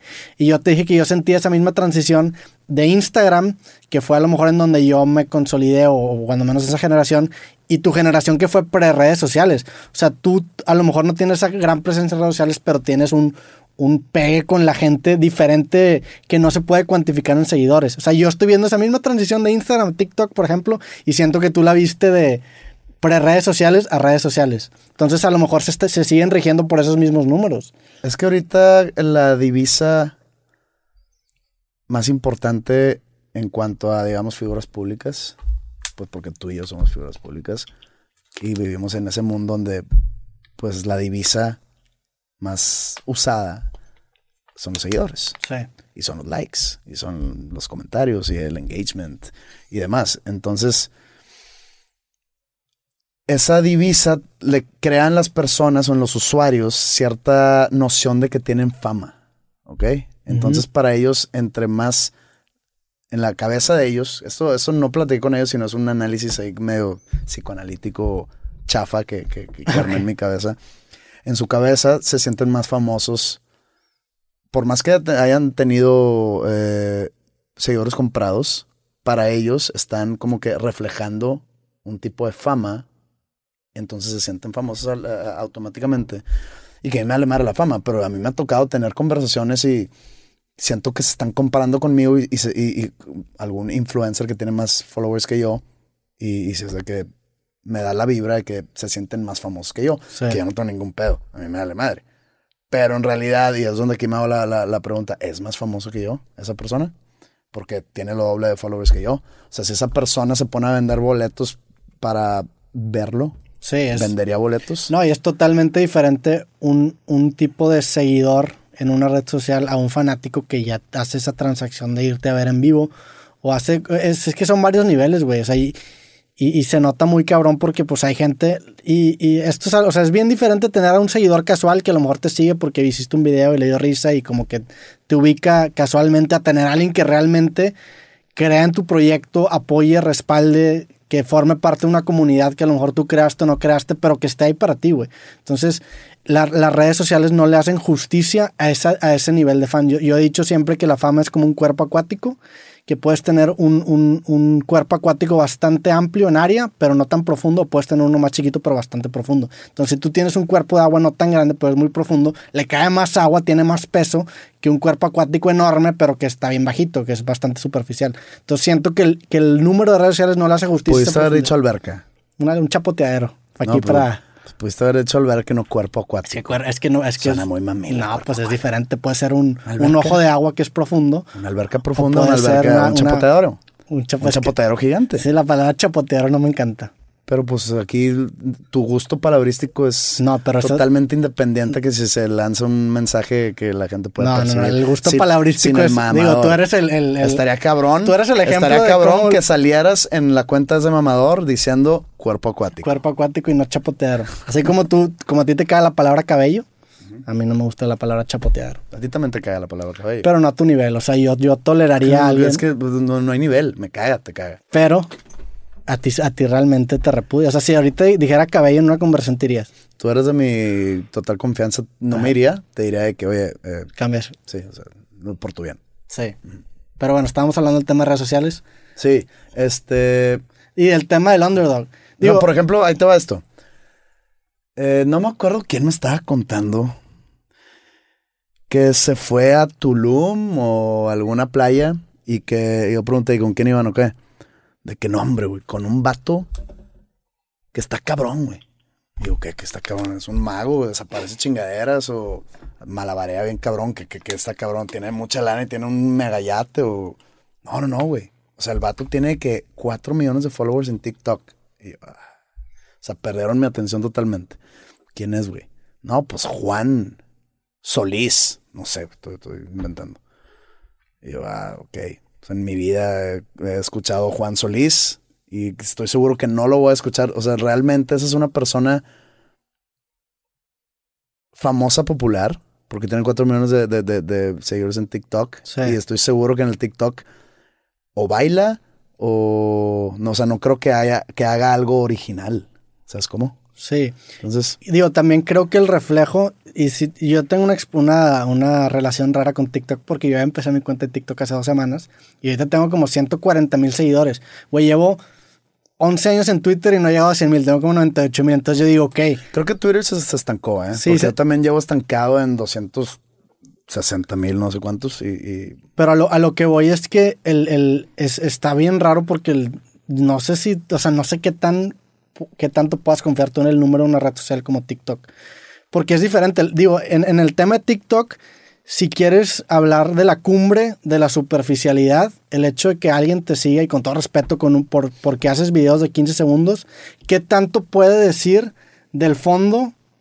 Del, o sea, que, de lo que por lo que realmente te siguen, me trae un poco, pero por lo que realmente. O sea, ¿qué tanto puedes expresar en 15 segundos para que digan de que, ah, la madre, este vato tiene una gran idea? Tendrías que ser un genio, güey. este Juan Solís, eh, pues, chance está hecho un culo el güey. Digo, eh, Y no, no sé si, si le gusta cuatro millones de morras, no, no sé. Me, me pasó un pedo a- a- ayer, güey, que, que subía, subí un TikTok de un clip de cosas que, que te conté ahorita, que, que te decía, el, el, el, el, título era ¿qué le pondría a mi perfil de Tinder o a mi perfil de citas? Y puse, el sexo sin amor es una complicada forma de masturbación, como una forma de decir que, pues que si te acuerdas de eso, a lo mejor te ahorrarías ciertas experiencias o vacíos después, en lo- si te quedas en tu casa y te masturbas. Puse ese pedo, güey, pinche clip de 15 segundos amigable y me lo tumban por desnudez y por, por promover, no sé, sexualidad, un pedo ¿Por así. desnudez? Ajá, Entonces yo... ¿Salías en bolas contando? Pues no, sale mi cara, güey. Digo, a lo mejor sal, Está estoy desnuda. Estoy mostrando demasiada cara. Pero se me hizo irónico Que que te metes, tan carela te que- metes que- a TikTok y hay raza desnuda bailando, güey. Y censuran mi cara por decir eso, güey. Ah, Digo, siento que tengo un problema ya con censura en muchas redes. Y no sé si sea censura, pero pues al parecer estoy salado con los algoritmos. A lo mejor mi cara es vulgar. No sé, no sé, o sea, no sé cuál podría ser la razón, pero sí se me hizo una mamá o que sea, hasta tu en cara, TikTok tu cara es más vulgar que alguna morra que salga semidesnuda o cuasi o desnuda. un vato que salga semidesnudo o así desnudo. Tu cara es más vulgar. Pues me censuraron por desnudez y salía mi jeta. Era todo el, el TikTok diciendo el sexo sin amor es una complicada forma de masturbación, que es una gran frase. Pero a lo que iba es que el, el- el seguidor de TikTok es una gran idea, pero frase, pues es una frase. Está chida, a mí se me gusta. Es una, es, es- una buena, es una buena tesis, Sí. pero, o hipótesis, pero así que frase, pues no está tan rimbombante. Sí, ¿no te gusta? Yo, yo siento que está chida. O sea, sí es una O de sea, las... tu- tu No frase- es mi frase, es de un vato que se llama Say Frank, que lo, lo- lo- le doy crédito desde ahorita. Bueno, la, la frase Say Frank, Frank no está tan rimbombante. La de la de la sociedad polarizada sí está más rimbombante. Esa es mía, esa es original. Entonces es más rimbombante que Frank. Ahí ves que a lo mejor lo que busco no es rimbombancia. La rimbombancia es todo. Bueno, regresamos al podcast después de una parada técnica, güey. Me ibas a, a contar tu historia con Facebook, Digo, no es una gran historia, pero pues Pero- es un podcast y pero- tenemos tiempo ilimitado. pero güey. chécate esto. Digo, es diferente porque aquí no me desmonetizaron nada. De hecho, yo no monetizo en Facebook. Eh, si pongo mis videos, pues son una liga a mi eh, canal de YouTube. Entonces, a mí me invitaron a hacer como, digamos, un tipo de live eh, cuando recién salió mi primer sencillo, el de Plural Sin Singular. Y ahí tuve la oportunidad de conocer las oficinas de Facebook en la Ciudad de México. Muy, muy, muy buenas, muy bonitas. Eh, como que era la primera visita que yo hacía a algún tipo de oficinas que se usa de la nueva modalidad, esas de que vayan en chanclas y aquí puedes jugar ping pong y que rayaste en la pared. que así, rayen la pared y que también tienen ahí como que una... No me gustan tanto ese tipo de oficinas. No, a mí, sí- a mí- faltar a- el respeto a, a- Facebook. a mí sí, sí me gustaron. O sea, siento que es un, es un- sería un lugar más feliz para donde trabajar y no son los típicos cubículos godines. bueno, sí, si tuvieras que estar en un espacio compartido, sí está chido. Sí está Pero no me gustan esos espacios que como que fomentan el, el, el trabajo en equipo. ¿No? No tanto. O sea, es- este Tú no, eres, estudio, tú no eres equipero. soy muy mal equipero. Tienes un muy mal clima. O sea, sa- ¿sabes de Jala, jala tan chingón Que es malo. que es malo. Sí, sí, sí. O sea, porque lo prendí hace dos minutos y ya me dio calor. Me ha, me ha llegado raza queriendo patrocinar el, el nuevo aire acondicionado de, de creativo. Pero ya le tengo cariño, güey. Aparte ese control que tiene hasta cinta en, el- en la tapa, ya es un personaje en el podcast. No es un personaje. Es un personaje en el Te podcast. lo juro que no es un personaje. Sí, sí, no, claro. Bueno, entonces, eh, me llevaron a, a- a ese live. Ponte el micro más centrado. Que creo que fue el primer live que, que, perdón. Que creo que fue el primer live que hice en toda mi carrera. Eh, creo, no sé.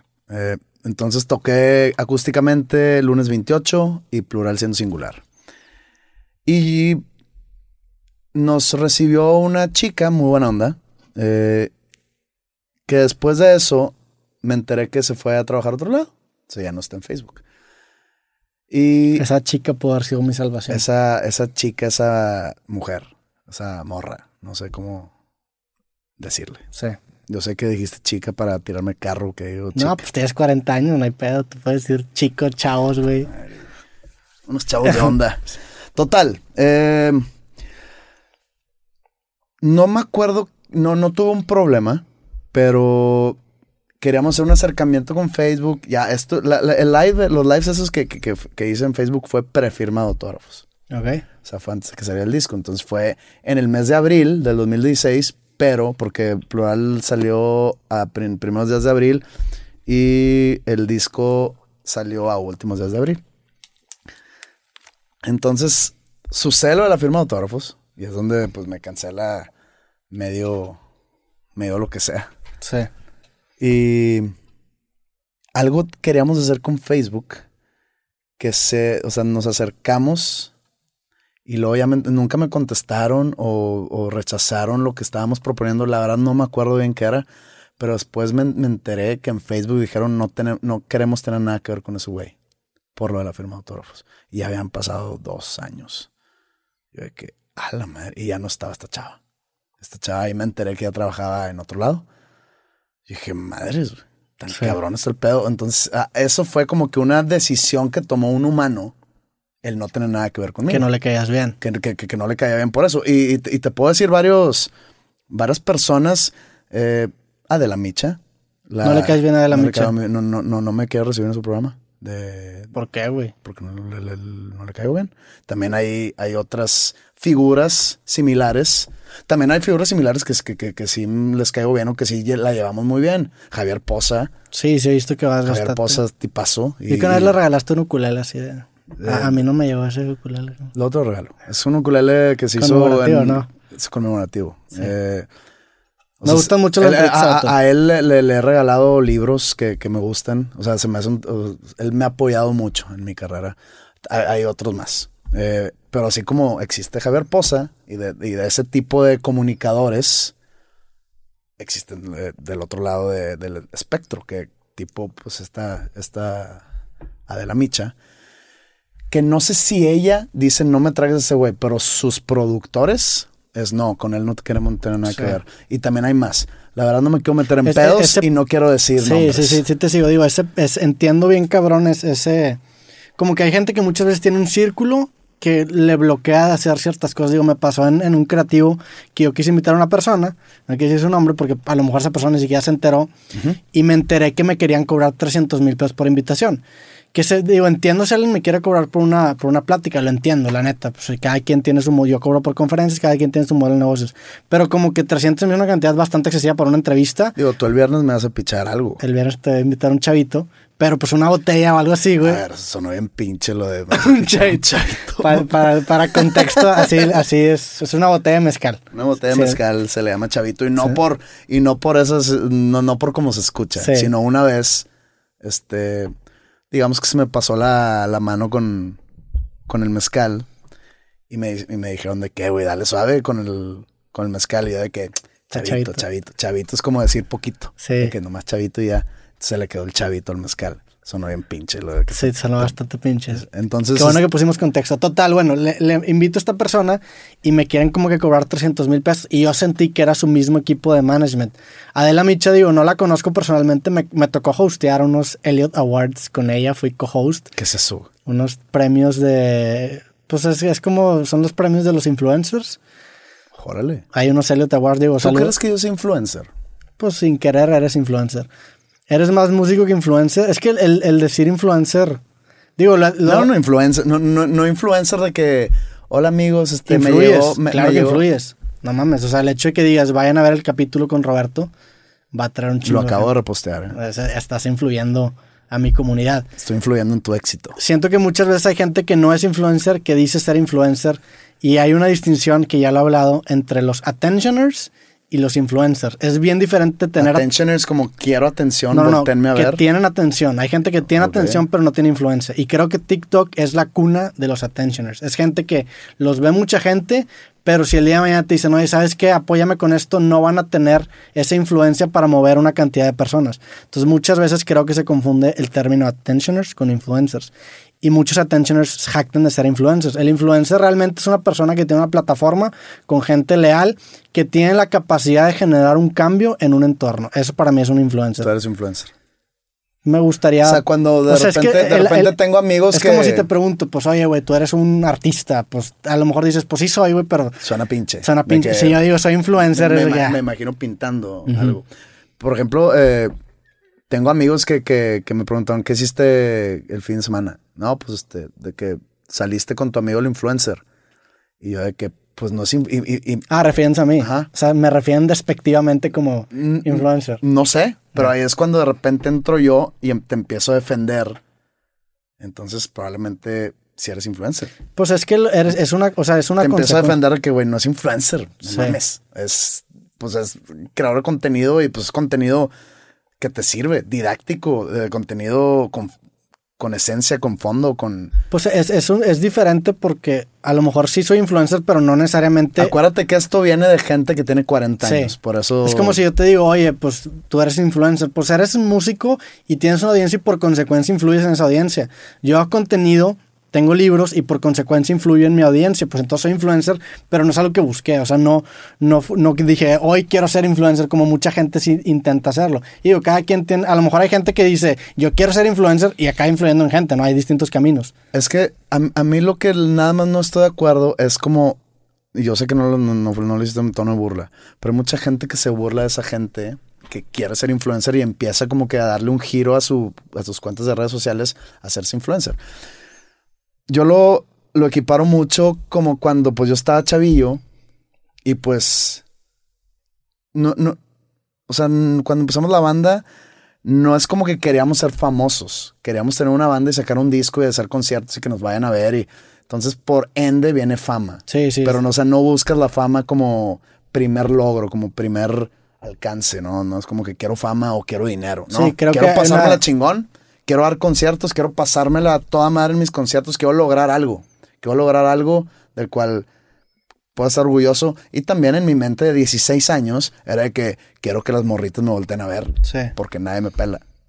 Sí, sí, te sigo, o sea, creo que es una muy buena comparativa el, el- o sea, no aspiras a ser famoso, sino que te haces por consecuencia de otra cosa. Entonces, pues si te dicen, "Oye, Pero va". yo, yo, yo, yo quería llamar la atención de las morritas, o sea, de aquí. Sí. No, no, no, no haz de cuenta ser de que famoso eh, o nacional o estatal o continentalmente. No, no va por ahí mi, mi, mi, mi razón. Entonces, estas nuevas generaciones que empiezan a, a crear su cuenta de influencers, pues digo, los grandes influencers, si es que existe tal cosa como un gran influencer, empezaron igual.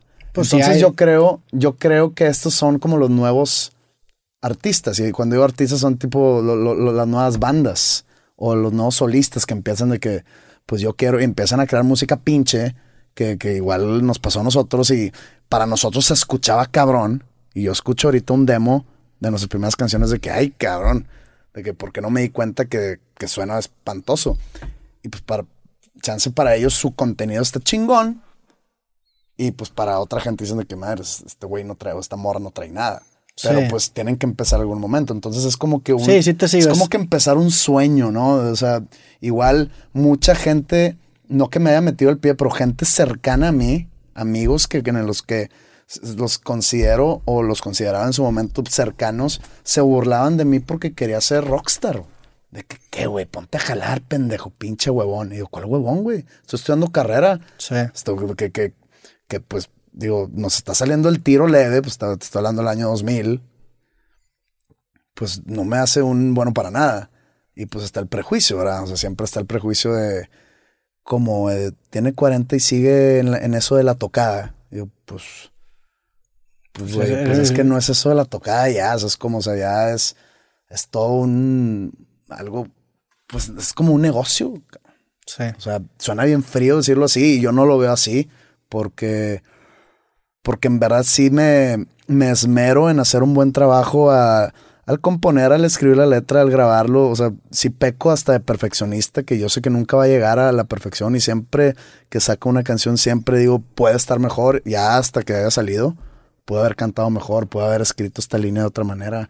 Este, pero, o sea, si es mero y si pongo, aunque suene cursi, pongo mi alma ahí. Claro. Entonces, que ya después de eso, que se hace negocio, pues tengo que, de que generar un tipo de ingreso, ¿no? Sí, tienes que, te- o sea, pues es la idea que, que le he repetido también aquí mucho, que es no necesariamente hacer arte para hacer dinero. No es más, hacer dinero para hacer arte y no arte para hacer dinero. O sea, necesitas ese dinero para poder, que, para poder sustentar tu plataforma, tu carrera como artista. Entonces tiene que ser un negocio porque pues si no, no tendrías ese espacio, ¿no? Pero eso sí, si haces arte para hacer dinero, o sea, que si ese es tu fin. Se nota. Si se nota y estás frito, o sea, no, no va a conectar. Es, digo, eh, relacionándolo con, con el tema de fama y del influencer, ahí está la gran diferencia. O sea, el influencer más grande del mundo, ¿quién podría ser, güey? No tengo idea. El Papa Francisco, probablemente. El Papa Francisco es una persona que tiene una influencia en una comunidad gigantesca. O no sé, Vladimir Putin o Donald Trump. Son influencers, güey. El problema es que no los describes como influencers. Son presidentes o son papas. Nada más que por consecuencia tienen influencias. Es lo que me, me causa. Creo que es un mal nombre de título. Papa. El Papa es un terrible, es un terrible nombre. No es buen nombre. güey. No. No, no en sí Francis. Sería un gran creativo, la neta, un Papa Francisco. Ah, estaría cabrón. O sea, yo lo Hubiera estado cabrón. El creativo 666, Papa Francisco. tú, sí, tú sí estás reservado. Falta un chingo. cabrón. Creo que ya no va a ser el Papa Francisco. Sí, va a ser otro Papa. ¿Cómo Bueno, se quién llama? sabe. Bergoglio, ¿no? Sí. Buen apellido. Bueno, si no el 777, si no quieren crear polémica. No, pero, Pero- pues ya. pero- yo creo que va a estar muerto el señor. El Papa en su momento. ¿Qué, qué hace un Papa retirado? ¿Qué le pasó al. al- ¿Cómo se llama el que está? Ratzinger. Ajá. eh, Era Benedicto, ¿cómo es? Benedicto. Eh, no sé qué haga de él, no sé qué sea de él. Eh, pues a Juan Pablo II no se alcanzó a retirar. Sí, murió. Casi nunca se alcanzan a retirar. ¿O sí? Yo nomás he vivido tres papas. Sí, yo también. Juan Pablo, no, no creo que no. Creo que yo viví el, el- no me acuerdo. Carlos Huactila, Sí. Papa Juan Pablo II, se murió un abril 5 del 2004. Te mamaste que te acuerdas pedo. Es que yo estaba en, fui a visitar a mi hermano a Sydney Ya. y estaba allá cuando murió. Entonces, eh, luego ¿Tenías, qué, 2004? 2004, 2005, fue 2005. Y luego, pues, este Ratzinger, que era como un, un papa muy frío, ¿no? Sí, No, muy. se- se- o sea, no, no, no, no inspiraba amor por sus feligreses. A mí me caía chido ese vato. Es muy alemán. Era alemán el vato, ¿no? Sí, alemán. Y pues es frío, es una máquina. Fue el que se chingó a Maciel. Eh, Fue el, Fue- que, fue ese fue el que- vato, fue el que empezó una persecución a los sacerdotes pederastas. Que a ti te cayó ahí cerca la, la bala. Maciel, fíjate que nunca estuve con él en, en, en el mismo cuarto. No, bueno, ok, ok, sonó mal. En el mismo edificio. Ok. O sea, sí, sí, sí. O sea, a mí se me hizo muy raro esto. Digo, eh, contexto, tú estudias en una escuela que es de los legionarios. que yo toda mi vida él era una estuve- figura ahí. Pero, digo, donde me di cuenta que era una figura, ya, ya era como una deidad casi. Cuando me mandaron a estudiar a, a Wisconsin, a, otro, a otra escuela de Legionarios de Cristo. Ten- o sea, ya, y yo siendo un morrito de 13 años, porque me fui en el 93, 94, hasta ahí me di cuenta que, esto está raro. Teníamos una oración A ese vato. y se le llamaba, al padre Maciel se le llamaba nuestro padre No mames. cuando se referían los sacerdotes a él. Y era, un, era una escuela donde es, no me gusta la Pero, palabra to- escuela. pero eh, todos, los, todos los santos tienen como ese trato, ¿no? Sea, los santos en vida Pues mira, eh, ¿Cómo se los no sé quién- canonizados? digo, si te pones bien, bien, bien estricto, los santos son un tipo de, eh, de figura pagana. Porque nada Sí. más puedes venerar a la Divina Trinidad, ¿no? Lo que es Dios, Jesucristo y el Espíritu Santo, que según Sí. eso son los mismos. Está, está bien bizarro, ¿no? Todo lo que esté fuera de esa Trinidad es eh, venerar un Dios pagano Sí. la Virgen María y los San José y Santo Tomás y San Antonio el que voltean de cabeza para que lo pele el novio o el que encuéntrame mis llaves perdidas, ya sabes, pinches cosas.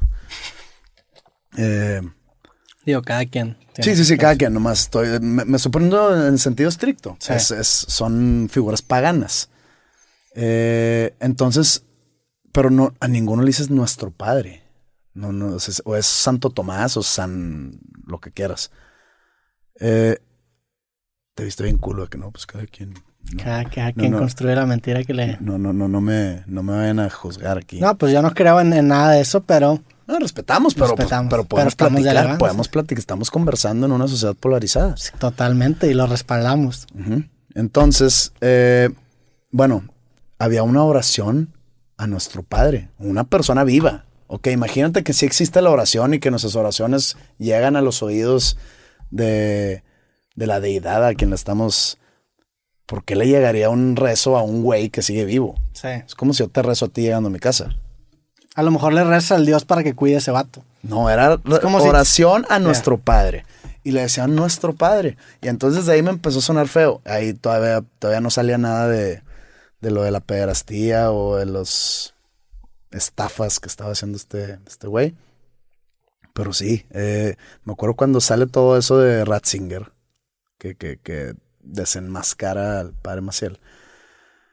Eh, hubo gente muy cercana a mí que sí, o sea, sí fue un golpe duro. Claro, güey. Golpe duro, Especialmente cabrón. aquí en San Pedro, güey. no, no, no estoy hablando que sacerdotes, no. Amigos míos que sí estaban metidos en, en la legión eh, de maneras o directa o indirecta, que sí, haz de cuenta y cuando bromeábamos Sí. sobre el asunto, que no sé si estaba bien o mal bromear sobre el asunto porque pues es algo bien, bien delicado, pero al mismo tiempo nosotros, pues nosotros pudimos haber sido alguna víctima. Sí. Entonces, pues la manera de mitigar ese, esa posibilidad oscura, pues Era bromeas. Bromeas. Sí. Es un desahogo. Ajá. Entonces, tenía amigos que, que, que, que no les gustaba y que, que, que, o sea, no llegaron a armármela de pedo, pero fue de que, güey, eh, respeta porque nosotros sí nos duele ese pedo. Órale, carnal, pues, mm, lo siento, perdón. Y ya que no está él, ya otra vez. Ahora sí ya pasó suficiente tiempo. Sí, ya, ya no es too soon. Sí, no, ya no. este, pero, güey, está cabrón cómo pudo haber sido yo. Sí. De Sí, que. Pepito, ven, ven, quiero hablar contigo aquí. No sé, güey, o sea. ¿Qué, tan, ¿Qué tanto estaba ese vato en la escuela? ¿Si estaba muy presente o no? No, es que en todo México, acuérdate O sea, que ¿qué tanto iba a tu escuela? fue un par de veces Sí. mientras yo, digo, también estuve 12 años en, Sí. a ver, estuve maternal, son, preescolar son tres, primaria son seis y secundaria son tres y uno de secundaria no estuve, entonces son ocho, estuve 11 años en ese colegio y, y, bueno, y uno más en, en el de Wisconsin, entonces son 12 años en colegios de, de legionarios, que ahorita sigo 12 años, eh, pues digo, en 2009 fue hace 12 años. Sí, pero en su momento. En su momento, pues un año es un chingo. Este. Entonces. Sí, güey. No, no, no, o sea, lo vi. La verdad, mira. No sé, esas veces que te crees una mentira. Según yo lo vi. En persona. Pero también según yo no. Entonces no, no Ya. estoy seguro. Sí. No sé si, si, si, si te identificas con sí, ese sí. sentimiento y que no estoy Que empieza a seguro si lo confundir algo si es una memoria. Chingas, es una memoria que inventé, o- pero bueno, en- no, no me acuerdo. Pero sí, o sea, o escuchábamos de él en clase de religión, aquí en el colegio, nos hacían estudiar la historia de, de- padre Marcial Maciel. Y yo sé que nació en Cotija de La Paz, Michoacán. Qué mamada. Qué pedo que sé dónde nació ese güey. Sí. Pero bueno, pues el padre de Maciel. ¿Cómo llegamos a ¿Se, él? ¿Se dice en paz descanse o no se dice en paz descanse? Espero y no les esté llevando tanto la chingada. Si es que, ¿verdad? Sí. Según yo, te mueres y pues es como antes de que nacieras. No hay nada. Ahorita que estábamos hablando mencionaste el, el, el lugar Tulum. Hace poquito tuve ya la suerte de visitar Tulum. Yo no conozco. No conoces allá Tulum. Y digo, me, o sea, estaba, estaba en la playa, grabé este capítulo con Jason Silva y me acuerdo que, que un día antes de grabar ese capítulo estaba sentado en la playa comiendo en un restaurante que se considera de lujo, güey. Sentado en la arena y como que me dio este momento, esta realización de que, güey, ¿qué chingas estoy haciendo? O sea, estoy pagando un chingo de dinero para estar sentado en una mesa bien incómoda de madera enfrente de la playa. Y lo comenté con Jason fue que sí, güey, como que llegamos a un punto en el que el lujo se volvió como ilógico, ¿no? O Es sea, que te vende como una- absurdo. Te, te, te vende una experiencia. Entonces, más eso- que comodidad, es una A experiencia. eso, a eso es lo que voy a llegar. La realización que llegué realmente es que el lugar, o sea, lo que te vende ese, ese viaje realmente es un filtro. Se me hizo bien loco que el lujo haya, haya llegado a ese punto de absurdo en el que no estás pagando para sentirte como si no estás pagando por un filtro, que es una verdad como intersubjetiva que todos los de ahí se, se- se construyeron para decir de que no, sí, esto está chido. Como la historia esa del rey y la tela invisible, te la sabes. El, el traje del emperador. Ajá, ándale, el traje del emperador. Como no sé, nada más quería, quería rebotar eso contigo y ver qué, qué ¿Qué pensabas. de- opinó? Ajá. La gente que va a Tulum, no he ido. La gente que va a Tulum va, o sea, quitando esas mamadas de que Tuluminati y de que Sunkissed. Sí, hay como dos así. estilos de raza que va a Tulum. Y se ve la diferencia. Luego, luego ves gente con sombreros y la chingada. Y dice, ok. Como la gente que va a los Trae- viñedos vestidos de Indiana Jones. Ajá, digo, yo traía un sombrero a la vez que fue un ¿Cómo que- viñedo. cómo- Sí. ¿Qué pedo? Pues para la foto, güey. No, güey. No, no, no, no caes en el estereotipo. Sí, sí. Nunca caes en el estereotipo. Hagas lo que hagas. Pregunta, donde vayas. Oye, ¿el estereotipo aquí qué es? No, pues un sombrerito de Children of the Corn. Ah, no me lo voy a poner. Es que tengo, tenía un sombrero negro que me mandó Jack Daniels. Saludos a Jack Daniels. A mí nunca me manda nadie, nunca nada. güey. Pues, güey, Cabrón, güey. tienes que mandar saludos a gente, güey. Saludos, Jack Daniels. Gracias, está chingón el sombrero. Entonces dije, nunca lo he usado, güey. Ferrari. Te amo. Nunca lo he usado. Dije, güey, aquí es el momento para usarlo. Y pues dije, y me lo puse foto y Pa' un viñedo, en un viñedo. en un viñedo. Yo me lo hubiera puesto en un lugar totalmente ajeno a donde se espera que uses un sombrero. En donde Chil- sea de mala educación, en una iglesia con un En sombrero una-. Sí, en primera fila. O en un avión, güey. La raza que sube a aviones con sombrero yo no puedo entender. No, pues está incómodo. no te sí, no puede- te puedo recargar. Pero hay raza, güey. Que para no perder el estilo se, Se pone- hago así, güey.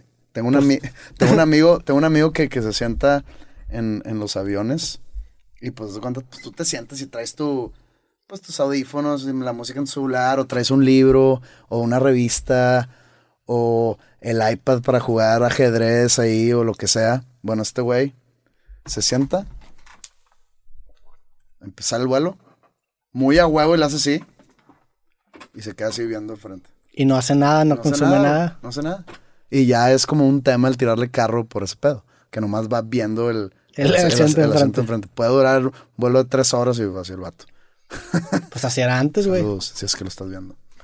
No voy a decir su nombre. Tú eres de la raza que reclina los, los asientos. Antes de tiempo. Yo no. Yo jamás. O sea, yo in- inde- independientemente de la situación en la que se me hace como una falta de respeto para la persona atrás de mí. Pero el de adelante lo está haciendo. Pero, Entonces, pues, pues, tú necesitas ese, ese buffer. Pero ¿por qué me tendría que desquitar con el de atrás por lo que el de adelante me está haciendo? Ay, lo estás haciendo para que digan, ay, que, que cuero Roberto, No, no. vamos a ayudarlo a que recupere su... No, no, No, mamón, no. o sea, lo- te, lo- te echas para atrás. No, es- siento que es como etiqueta del avión. Hay un artículo de un vato que se llama Ryan Holiday, que ya lo he mencionado, y el vato tiene un artículo sobre etiqueta del avión. Y lo leí y me hizo un chingo de sentido. También, por ejemplo, si tú te sientas en medio del avión, güey. Remando. No, el- el- ¿qué es, qué es el remando? Va remando. Ah, porque va en medio del avión. Si te sientes en medio del avión, los, los descansabrazos son tuyos. Por, por etiqueta. O sea, el de la esquina y el del pasillo te tiene que decir que güey, son tuyos. Porque vas en medio. Entonces, no sé, como que ese tipo de, de microcortesías. Hay varios héroes sin capa y creo que la gente que hace Creo eso. que es un artículo que no leería. es un gran artículo. Pero estábamos hablando de Tulum. Eh, Digo, la conclusión es que yo sentía que el lugar, o sea, que realmente no estabas comprando un lujo, sino que estabas comprando un filtro y no un filtro mamón de que no, ay, hay mejor gente. No, no, no estoy intentando decir que hay mejor gente que Ah, acá. no, no, ya- ya me. Simplemente es un filtro dijiste tanto... que hay dos tipos que va, de gente que va a Tulum. Ah, sí. Los, los que van para la foto y para las stories de Instagram y se ponen sus trajes de, no sé qué, de, de lino y Chamán. madre. Sí, se visten de chamán. Ajá. Tú tienes ese perfil. Creo que tú tienes perfil de vestirte chamán No, pronto. No, no, no. Digo, si algún día me... Digo, nunca voy a decir nunca. Que vas a oler a pachuli. en algún momento. No, no. y ay, créeme, te voy a decir. No soy muy... No, no soy mucho de vestirme para ir a lugares. Ok, La entonces, eh, ¿y cuál es el otro tipo? Los locales. Pues no, la Lo- gente que va en... yo- como yo me sentía que iba en shorts y camiseta, pues yo me vestía como me, vestiri- me vestiría en cualquier otra playa. O sea, el, el hecho de ir a Tulum no cambió mi vestuario. ¿Hay gente local de Tulum? Sí. Nada más que en la zona turística no... No, o sea, que, que, por ejemplo, yo sé que hay gente que se va a vivir a Tulum porque te venden un estilo de vida aspiracional, no aspiracional en, en lo económico, sino en lo espiritual slash artístico. De que, Sí, sí hay gente que vive en Tulum. Digo, y, y la neta, lo podremos decir de broma, pero sí hay, sí hay algo de eso. Y tiene mucho que ver, y lo he platicado con que el, el- el acceso a Tulum es una sola calle. Es una sola calle que está limitada, su tráfico, porque solamente una es solamente una sola. Entonces entrar y salir de, de esa zona turística de Tulum es una pesadilla.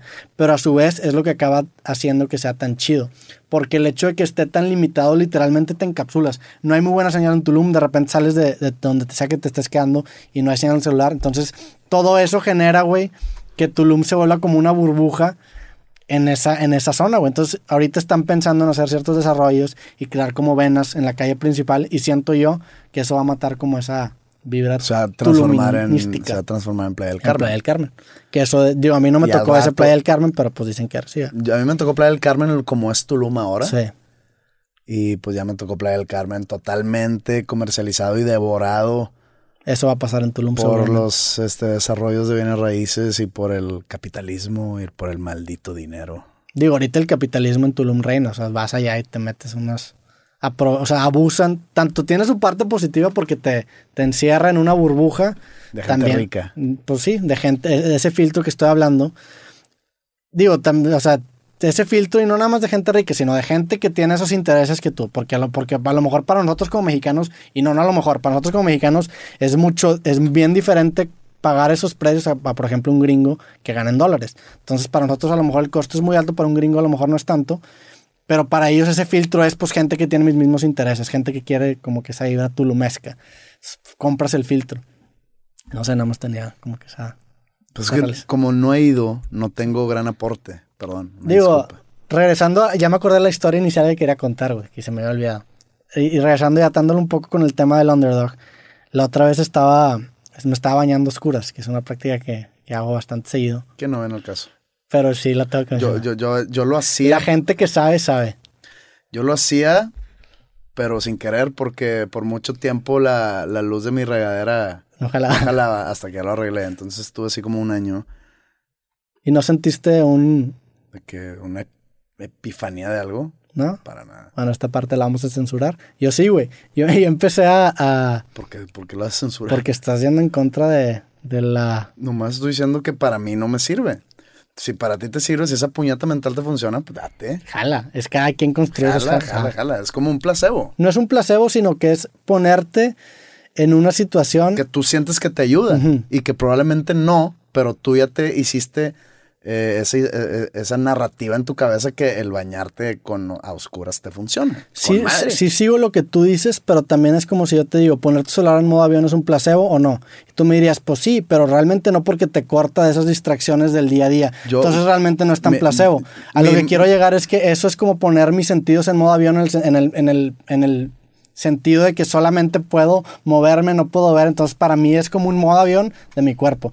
¿Lo puedes tomar como un placebo? Sí, sí lo puedes tomar como un placebo porque no sirve, o sea, no, no, hay, un, no hay un cambio O sea, físico. no, no, no, te, no, no te ejercita nada y no, no hablo que se tiene que ejercitar algo, pero ni el cerebro, ni, Pero son como esos tanques de... ni los sentidos. son como esos, hay unos pedos que se llaman isolation tanks, que son tanques que te ponen, o sea, tú te metes en un tanque completamente oscuro con agua que está a la misma temperatura que tu cuerpo, te metes, empieza a flotar y, sí, y pierdes la noción de tu cuerpo, güey. Porque como el agua está a la misma temperatura, sientes que estás flotando.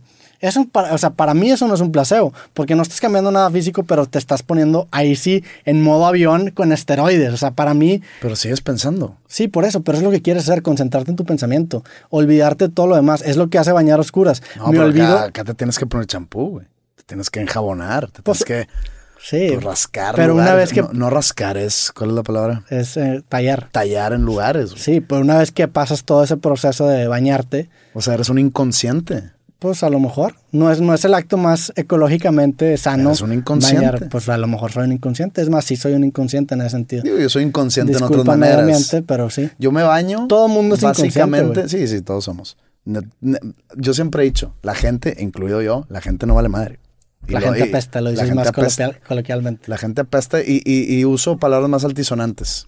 En vez de me vale madres, me vale otra palabra que, No te que, gusta que- tanto. que tú usas mucho en este No, no es micrófono. cierto. Y no, no soy muy fan de esa palabra en un micrófono. Me ha sal- es más, una vez la dije en un show La dijiste en el creativo pasado en los primeros 10 segundos. porque no sabía que me estabas grabando. Perdón. Pero te, esa- te pido una disculpa por exponerte de esa manera. Disculpa aceptada. Eh, la usé en un show y todavía me acuerdo, creo que fue en Argentina. Yo no estoy muy orgulloso de usar esa palabra tampoco. La, Ah, la he reducido. Yo la uso mucho, ¿ok? Mm. Pero con personas de confianza. Eh, pero una vez la usé, se me salió en, en un show en, en Buenos Aires. De hecho, me no, no, no sé por qué me acuerdo O sea, que fue en Buenos ¿te Aires. acuerdas hasta en güey. dónde se te salió, güey? Porque llegó Fede Caballero, mi percusionista, y digo, no me regañó, nomás me, me dio un consejo de que, oye, como que suena medio pinche que uses esa palabra ahí, pues nun- nunca sabes si hay niños, si como que siento que, que no está chido. Y, le dije, ¿sabes qué? Pues, tienes razón, güey. Como lo de la gorra. Pero, se Es más, ni, es más, ni se la di, de que fue, ok, güey. Pero Y por adentro fue de que, sí, sí, sí. Sí, sí, sí, digo, hemos tenido esa conversación y, y la neta esa palabra a mí tampoco me gusta. Digo, estamos hablando de la palabra verga, tampoco es una palabra tan tan tabuizada, pero sí, a mí, Bueno. a mí tampoco me gusta tanto. La Bueno, entonces yo, yo digo, la gente no vale eso. Ujú. Yo, la gente no vale verga. Lo digo, lo he dicho. Y yo incluido. Digo, te van a hacer un clip de este pedo, no yo, la gente. Ni pedo, hagan lo que quieran. Este, incluido yo en, en- en- en la gente. Sí, en esa... Entonces, así como tu aporte a este, a esa frase es que usas mucha agua y no, o sea, la desperdicias, la mía sería, no sé, No uso tanta, ¿eh? O sea, también tampoco me... pues para hacerte en modo avión y, y que tus pensamientos estén is- eh, isolated, estén aislados. aislados. Gracias. Eh, como que gente me critica a veces por, Ah, por no encontrar palabras. Eh, se me fue la idea. sí. Sí, pasa, me pasa mucho eso también. Pero eh, sí, la gente no vale madre. Pues bueno, La, la gente no valemos madre. no valemos madres, es inclusivo. No valemos madre. Bueno, te- no me dejaste contar lo que se me ocurrió bañando oscuras, güey. Nos, nos trabamos en ese tema. Perdón. Se me ocurrió, o no se me ocurrió, como que me dio, me dio como un, un como que digo yo, esa, esa mentalidad que lo hablamos hace ratito del underdog, como que yo también la he sentido muchas veces en mi vida, porque sigo gente que, que vive bajo esa misma narrativa, normalmente le voy a la persona independiente, intento hacer yo, pues mi libro lo saqué solo, como que me gusta también eh, retar a esas estructuras grandes de poder y ponerme en esa misma posición de- del underdog, o del, ¿cómo lo podríamos decir en español? Del, del no favorito. favorito. Del no favorito. Y me, como que me di la realización, Creo que no hay una palabra, una, una traducción no hay una textual. traducción así textual. Literal, sí. Entonces, el no favorito implica que hay como un tipo de competencia y no, o sea, Sí. nomás estás, o sea, el underdog es el que probablemente nadie tomaría en cuenta, Ujú. pues. al que nadie esperaría que ganara. y, y dije, ok, como digo, toda mi vida me he regido bajo esa premisa y como que ahorita, y me pasó porque, porque vi un podcast de Joe Rogan, que sacó muchas, muchas ideas de ese, de ese podcast, incluye una gran influencia para creativo, así como muchos otros podcasts. Fíjate que nunca vi, nunca he escuchado. Bueno, el, el vato... Su- sus episodios duran de que tres horas. Ya, tío, este va a durar también, llevamos como dos horas y cacho, ¿ah? ¿Neta? Ajá. Bueno, la idea es que vi, vi este, este episodio, güey, y, y como que yo, yo al güey lo... No te voy a decir que lo seguía desde hace mucho, pero pues lo sigo, lo sigo desde hace algunos años antes de que sea la figura que es Por- ahorita, por güey. U- Por UFC, ¿no? Pues por la UFC lo empecé a conocer y luego el podcast explotó después y ahorita el, el vato vendió este, los derechos de su podcast a Spotify por 100 millones de dólares. Eso dicen, puede ser hasta más. Entonces el güey como si que... tú llegas a hacer eso, ¿me cae algo a mí? Pues... No sé, güey. Pues un milloncito. Un melón. Pues, güey. Si me dan 100, te doy uno. Tengo seis episodios, pues me toca un alguito, güey. Sí, está bien. Si me dan ¿Al 100, chile, te, chile? te voy a dar uno, sí. Va. Te va a caer, ya, me- ya me comprometí. Total, güey. El vato, pues me tocó verlo antes de que fuera un podcast tan grande. Ha- Hace esa transacción con, con 100 millones de dólares y el vato se va a Texas a vivir porque quiere evadir, pues no evadir, pero quiere pagar menos impuestos.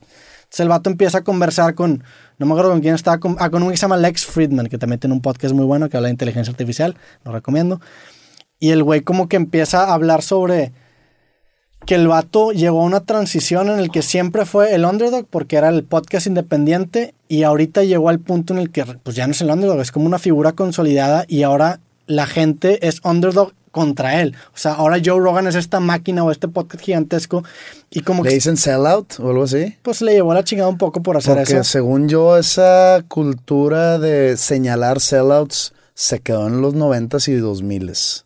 Ahorita, al nivel del, de- del que había antes, sí. Por ejemplo, cuando Against Me firmó con, es un ejemplo. Con Warner, güey, iban a sus shows a boicotear. El vato el, cuenta en, la biografía en la de Tronic que una vez agarra putados con un vato que está yendo al hotel. Eso creo que ya no, pero eso no iba, güey. Lo, lo, que se me hizo bien interesante es como el vato dijo de que, pues sí, antes era como que este underdog, esta persona que estaba intentando hacer de que su vida siendo un actor en Hollywood, y ahorita simplemente soy un vato con dinero, o sea, ahorita simplemente soy parte del sistema. Entonces digo, obviamente guardando todas las proporciones del mundo, yo no tengo ni cerquita el dinero que tiene ese vato, no me muero de hambre, me va bien, pero pues guardando todas las proporciones, pero mis dos podcasts sí están ya establecidos pues como uno de los podcasts más grandes de México, tanto creativo como cosas. Llevamos ya un año siendo, tampoco es como que llevamos un chingo de tiempo siendo, pero dije, vergas, ¿realmente sigo siendo ya el underdog en este, en esta, en este ámbito? ¿O los nuevos podcasts ahora son el underdog y yo soy como que la figura contra la que se están revelando? Aquí, en podcastmente hablando, yo, soy, yo soy el underdog en dos nombres comunes. Sí. Pero tú fuiste tú. Fuimos el más popular de México en su momento, pero la gente se aburrió de nosotros. O sea, a eso es lo que llego, güey. O sea, eso es lo que quería llegar. Que creo que la historia del underdog está incompleta. O sea, no hay un final. Es como si te contaran una novela y arrancaran la última hoja. Porque la última hoja, si el underdog gana, es llegar a la realización que los monstruos con las que, contra los que se estaban revelando era el mismo. O sea, yo soy esa persona con la que originalmente a lo mejor decía, ah, esa pinche. O sea, por ejemplo. ¿Cuál es el epit. Eh, dime tu, en tu opinión, ¿cuál es el. o quién es el epítome del underdog que consigue éxito? Eh, ¿En qué? En la, ¿En, la vida. En, el pop culture. Joe Rogan se me hace una, un ejemplo bastante interesante. Y... Bueno, es que yo tengo en la cabeza un personaje ficticio. ¿Quién? No, no, no, Rocky Balboa. Ah, bueno, Rocky Balboa, pero tú eres de los ochentas, carnal. Pero sí, Rocky, o sea, sí, obviamente vi todas las de Rocky, pero pues no fue una figura tan grande como, como lo es para mí. Digo, como lo es para ti, por ejemplo. No, no, no. O sea, aquí no, no hay nivel de subjetividad. Rocky es una gran Rocky Balboa es... El underdog por excelencia, es, te lo doy. Eh, es una figura, eh, digamos, icónica para gente que tiene 50, 40, 20 inclusive. 20 y, y 10 y algo ya no tanto, pero Yo sí. Yo creo que sí, güey. Ojalá, la neta Rocky es una gran este, figura. Y, y esa eh, Rocky en su trayecto fue el campeón del mundo y fue un, en, en, la 3 sobre todo es donde te dan a entender que se hizo una figura comercial, que se hizo parte del sistema, que hizo parte de, pues digamos, de esa máquina de comercial porque pues vendían todo de él y sale él de que posando para, mientras eh, vendía entradas a sus entrenamientos. Eso es en la 3. Luego ya le cae el 20 cuando Clover Lang lo madrea, se le muere el coach y regresa otra vez a ser el Rocky underdog, que ya se quedó siempre como el underdog. O es una gran historia que tiene ese arco narrativo en ese, en ese personaje donde se da cuenta que el conseguir el éxito y el ya no ser underdog y convertirte en parte la, en un engrane de la maquinaria este, te puede dañar como persona. Entonces sí. regresó ya la mentalidad de underdog de siempre, aunque haya sido una persona. Digo, pero, estamos pero, hablando pero, en, en, en Pero el esa mentalidad de underdog, ¿contra quién la puedes...? Digo, a ti te pasó, güey. O sea, tú te sientes ahorita con la mentalidad de pero pues ya artísticamente llegaste a la cima, güey. O sea, ganaste... A pesar de. Ajá. O sea, no, no, o sea no, es, no es como que me ayudó. Pero una vez a que... pesar de. A lo que quiero llegar es que una vez que te estableces como un artista consolidado, ¿cómo puedes seguir siendo el underdog? Porque sigo... es sigo una mentalidad. Sigo siendo un, un artista que, que polariza de más. Ok. O sea, polariza de más. Tú, o sea, yo sé que al igual que dentro del público, tengo gente que, que pues, decir me odia es muy fuerte y hasta, aparte hasta incluso eh, suena así como que me estoy poniendo una corona de algún tipo, pero vamos a usar esa palabra de referencia. Así como hay en el público gente que me odia, hay, hay gente, hay artistas que me odian sin yo conocerlos. Así, o sea, sin yo haber tenido ningún tipo de interacción. Y en la industria, así como te dije de, de esta señora que no me quiere en su programa, ya sea ella o su productor o quien sea, hay de todo tipo. O sea, hay gente que, que dice, guacala ese cabrón. Entonces me tengo que topar con esos obstáculos siempre.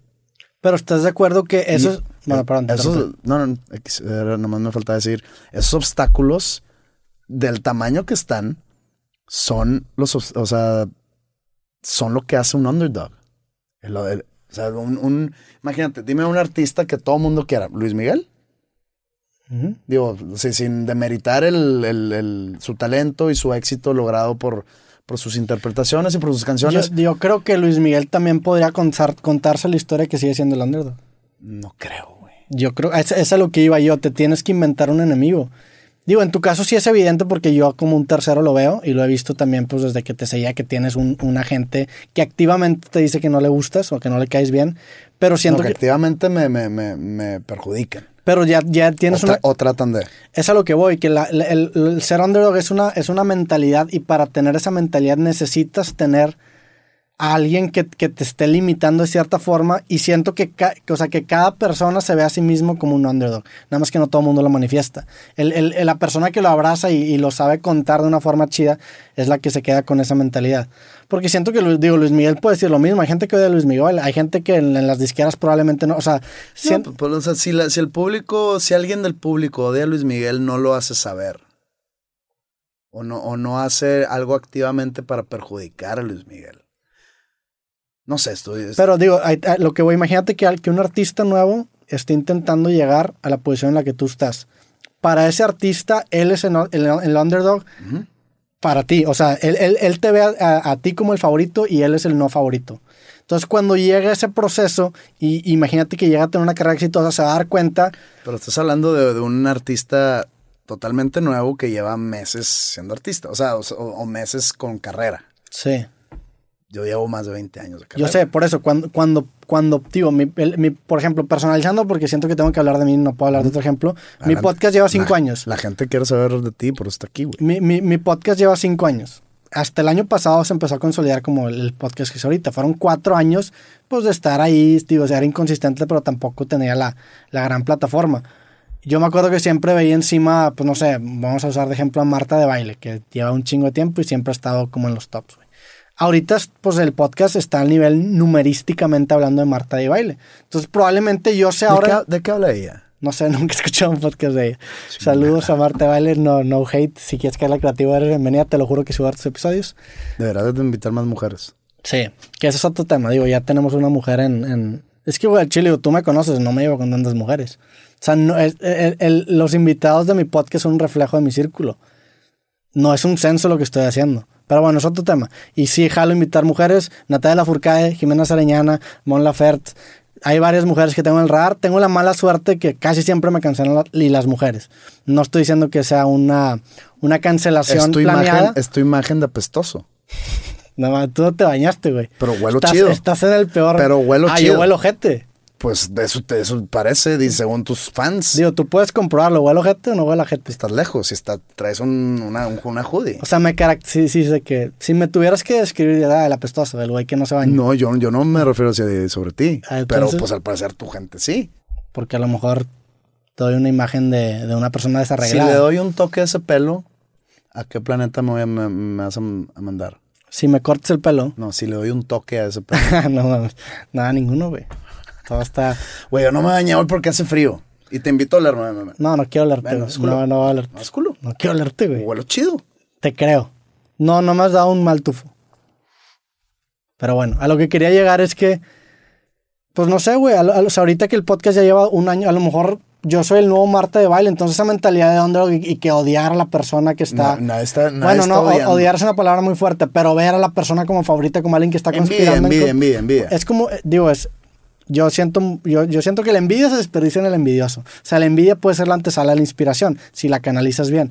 Entonces, a, a lo que voy con que ese final... Pues del- la envidia es motivadora, sí. o sea, el, el final trágico del underdog es darse cuenta que los monstruos que persigues es el mismo. O cuando menos esa realización tú de que, güey, pues va a haber, o sea, es un cambio generacional normal. O sea, tú, tú eres el favorito para muchos underdogs que ahorita están y tú te sigues viendo como un underdog. Entonces, te ves un underdog ante una persona que es favorito, pero ese favorito es tú, nada más que desfasado.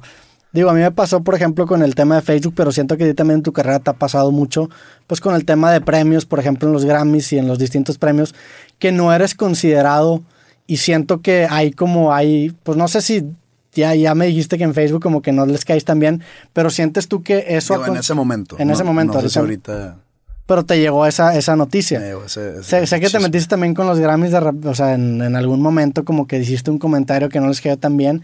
Sientes que eso a lo mejor ha perjudicado y tu nueva proyección del favorito se dio en esos, en esa academia, no sé qué sea los que votan los premios, güey. Sí, es una academia.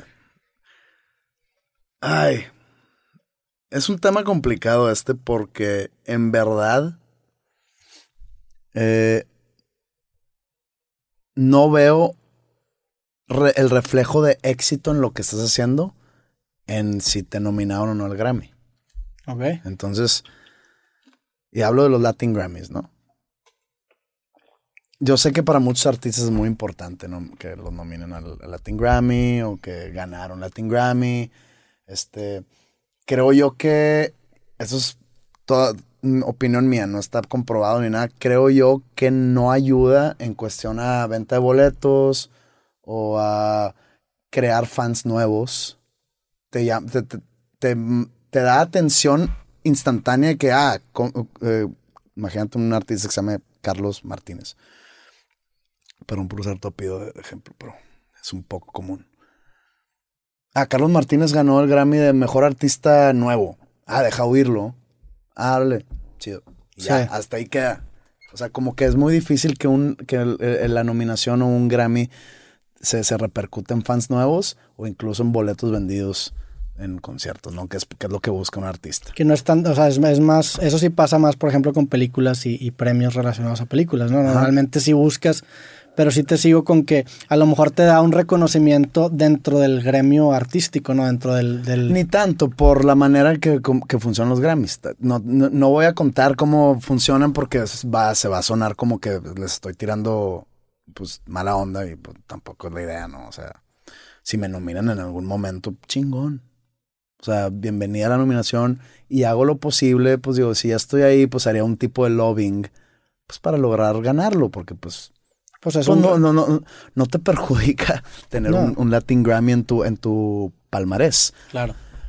Pero el no tenerlo, no hay pedo. Y yo estoy totalmente, eh, totalmente bien con esa idea y totalmente en paz con la idea que, que nunca me vayan a nominar. Porque tú hablas de, de- una, no, no fue altercado, pero hace muchos años eh, me entrevistó una, una cadena de televisión, pues digamos, de mucho alcance.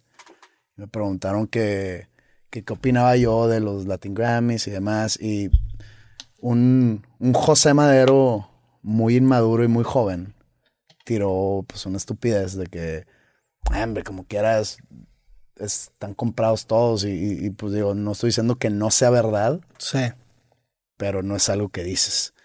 Y en mi entonces disquera, que era Warner Music, me dijeron de que, güey, o sea, se quejaron y estás vetado. No mames. Y yo, a la madre, te estoy hablando, esto fue hace un huevazo. Tipo 2000. 2005, 2006. Eh, no sé si ese veto. Es más, no sé si ese veto haya sido real, pero me, me dijo mi disquera. Y no sé si, si, es, si es que sí existió, no sé si sigue vigente. Lo que sí es un hecho es que, pues nomás he, he pasado desapercibido totalmente para la academia. de Nunca los- te han nominado, ¿verdad? Ni siquiera. ¿o sí? Solista no. Solista Con, nunca. Pan- con Panda nos nominaron tres o cuatro veces, no ganamos ni uno. Nos nominó eh, los Grammys gringos, tampoco ganamos. Pero, y ahí haz de cuenta, pues ahí votan una academia, que Sí. básicamente es gente de la industria que vota, ¿no? Eh, por ejemplo, me dice mi disquera actual que no consideran los, los Grammys, no, que es muy difícil que consideren, una, consideren un artista que no tiene membresía en la academia. Pero pues ellos venden las membresías. Entonces, Membresía, o sea, que vote también ajá, en que- esa. o sea, tener membresía pues incluye muchas cosas, supongo. Sí. Eh, una de ellas es tu votar. Este, por, por las prenominaciones y en las nominaciones. La verdad, digo, no, no es por codo. Y es- esa O sea, son, membresía. son como, no sé, voy a tirar una, creo que son como 50 dólares al año. Ok. Pero, pues, yo, pues, ¿por qué me tengo que hacer? No, o sea, si no soy miembro de la academia, no me pueden nominar. Sí. Se me hace muy raro. Es como, por ejemplo, yo estoy en contra del Costco. Porque me estás cobrando para ir a pagarte. Sí. Es como, cobran la entrada, es un cover. O sea, te cobran 400, 500 pesos por Para ir a consumir para ir a artículos que tú tienes una utilidad. De Sí. que, güey, perdón. No, güey. O sea, no voy a ir. Y me dice, no, es que nomás lo venden en Costco. Ah, pues llámame, güey. Ay, pinche raro que, pues no era Costco. O sea, Digo, el, modelo de negocios de Costco está interesante, pero sí te sigo la idea. te lo juro, no hay cosa que más me haga madre que el modelo de negocios de Costco.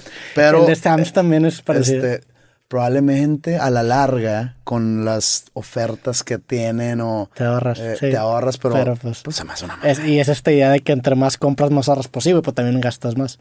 Ajá. Bueno, o sea, por algo existe y, no es como, y no es como que, ah, le están perdiendo, pobres. No, están ganando de una manera y se están chingando. Pero bueno, eh, igual yo veo esto acá, de que, ah, como, pues soy artista, saqué un álbum, mi izquierda inscribió el álbum y no me vas a nominar. O sea, ¿qué tal si dicen? O sea, me imagino una situación hipotética donde dicen de que, ah, oye, el disco Noche de José Madero está chingón lo nominamos o qué, pues va, ¿en dónde no? Pues en las categorías donde lo escribieron, de que mejor álbum, rock. Ah, no, no, no, pagó los 50 dólares. No es miembro. Ah, no es miembro, no, no, no, el que sigue. Dice, no, el que sigue. No estoy diciendo que dice, o sea, también, o sea, ya mi disquera. ¿Y porque tu disquera no nada más paga la membresía y ahí No, pues porque, pues, no sé, es membresía mía. X, o sea, yo no, espero que mi disquera me pague una membresía. Ya te pago la membresía. Pero es que, me vale es que me vale madre si me nominan o no. Sí. Entonces, eh, por ejemplo, la disquera me dice, oye, este, pues ya entra el Salmos. Esto fue en la última, en, esta última entrega, no sé ni cuándo fue. Ya, ya entra Salmos a, las prenominaciones. ¿Dónde, dónde la... ¿La registró? no, no, ¿en, qué categoría registramos el álbum y en qué categoría registramos codependientes y Padre Nuestro, etcétera? Y hay que, Güey, me da exactamente igual. Ponlo en pop, ponlo en rock, ponlo en alternativo, ponlo en regional, güey. No, güey, ¿por qué te vale mal tanto? Yo, ponlo donde quieras. No lo van a nominar. El Salmo sí, güey. El Salmo sí está muy cabrón. El Salmo, que, ah, los otros estaban pinches. el Salmos, este sí es, o sea, me, me dice el AIR, ¿no? El Salmos, yo he escuchado unos grandes comentarios sobre Salmos. Y, güey, al chile ponlo donde tú quieras. O que lo va a poner en rock y lo va a poner en alternativo, pero los sencillos pues, deben de estar en diferentes para que no compitan entre sí. Yo de que haz lo que quieras. Será la nominación. Ah, y, y, yo no, yo no estaba, yo, yo no me entero cuando salen, pero pues me hablan el día siguiente. Y de que, eh, bro, pues no nos nominaron. Y yo, ya sé, güey. Ah, ya sé, ya, ya sé de antemano que no me van a nominar jamás y no hay pedo. ¿Por qué? Porque los premios no lo vota la gente. Sí.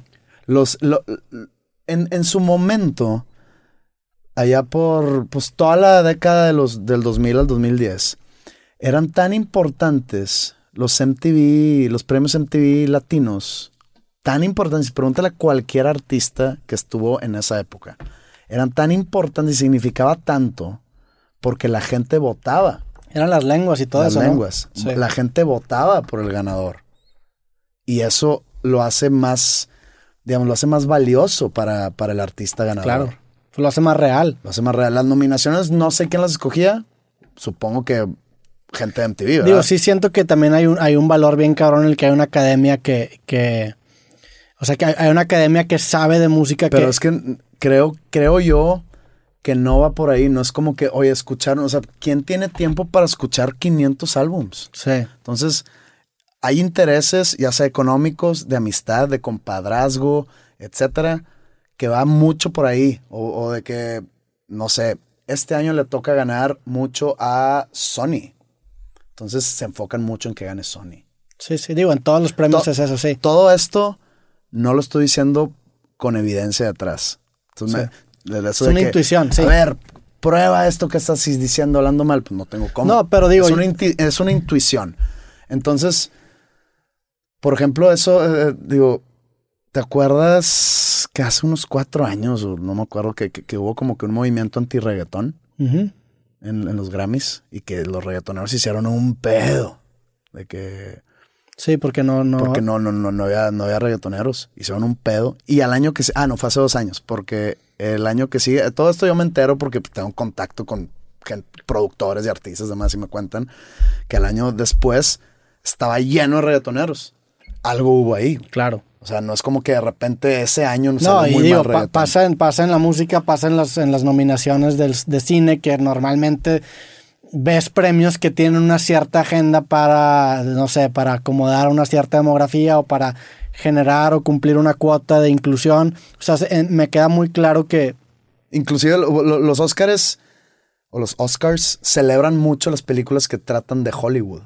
Sí, claro. Entonces, Pues sí, es una forma de autoadularse.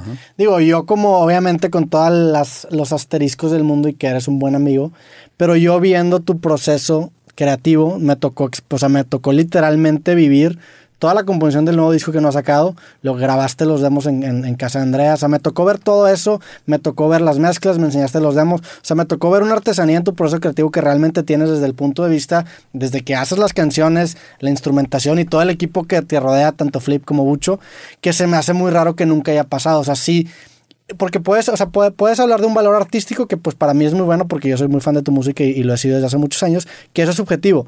Pero aparte también está el valor, o sea, está ese valor de, números. Eres una persona que, que lo sigue mucha gente, que mucha gente opina lo mismo que yo, que hiciste un stream en, pandemia y fue de los más, o sea, de los más vistos a nivel mundial. Entonces está extraño que ese, que ese éxito en tema de números y en tema de valoración artística, porque tú te metes a los comentarios de tu video y pues casi siempre son comentarios muy buenos, tirándote flores a la parte de fondo, pero también a la parte de forma y a la parte de números, se me hace muy ojón que no haya habido ni siquiera una nominación a un premio tan importante. Y yo sé que tú a lo mejor no lo vas a decir directamente, pero pues a mí, honestamente, a mí se me da coraje y como amigo se me hace injusto, güey. Y pues no es como que yo tengo contactos ahí en la academia o les importa mi opinión, pero sí se me hace algo bastante extraño porque pues no sé, o sea, como, como, como que empiezas a valorar, ok, entonces qué... Porque si, si, si, si no depende de solamente un gusto subjetivo, que por ejemplo sería el mío, entonces ¿qué estás valorando? ¿Estás valorando números? Bueno, números, este vato ya está posicionado como uno de los en vivos más, este, escuchados a nivel mundial. ¿Qué estás valorando? Apreciación artística, bueno, tienes toda esta demografía de gente que opina que su música es muy buena. Entonces, ¿qué es lo que realmente estás valorando? Porque bajo esas dos métricas, tu producto tiende a ser muy bueno, güey. Entonces, a mí se me hace cuando menos ojón el que nunca haya llegado a una nominación, porque no es como que eres un artista chico, eres un artista ya consolidado, con números grandes, con bastante trayectoria. Y pues si es por un comentario que a lo mejor detonó un veto, eso no debe influir en la valoración de una obra. Y lo hemos hablado aquí, hay que distinguir al artista de la pieza de creación, ¿no? O sea, es, cuando menos mi opinión personal. Y con todos los disclaimers, obviamente, pues eres mi amigo, quiero que te vayan, pero intentando ser lo más objetivo posible y presentando la evidencia numérica como la evidencia empírica o, no sé, este, cuantificable y cualificable, pues es lo que a mí me da, me da a entender. Y pues si este clip llega a alguien, que puede, o sea, que, pueda dar una razón.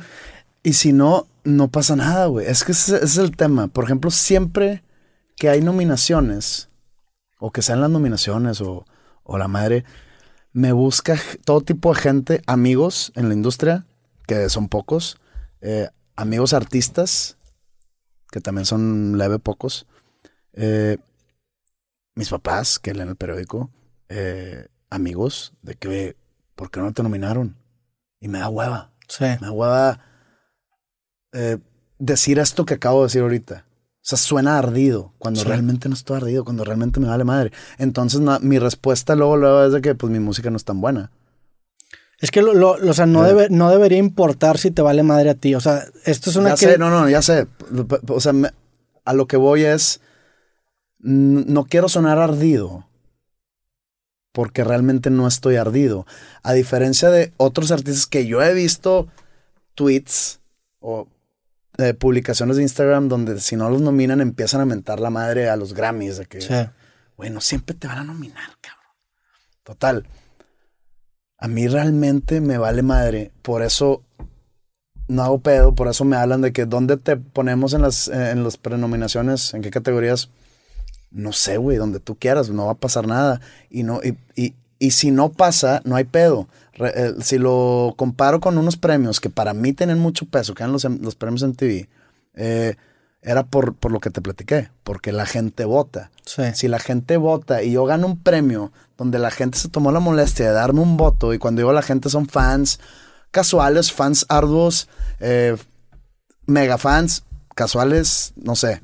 Eh, que alguien se haya tomado el, tiempo de darme un voto significa algo. Entonces, esos premios yo los tengo pues muy, muy bien guardados, muy cerquita de mi cora. Sí. Entonces, eh, de hecho, de hecho sí. Y esto es, esto es un, un dato que, que, me gusta mucho sacar y que estoy muy orgulloso de.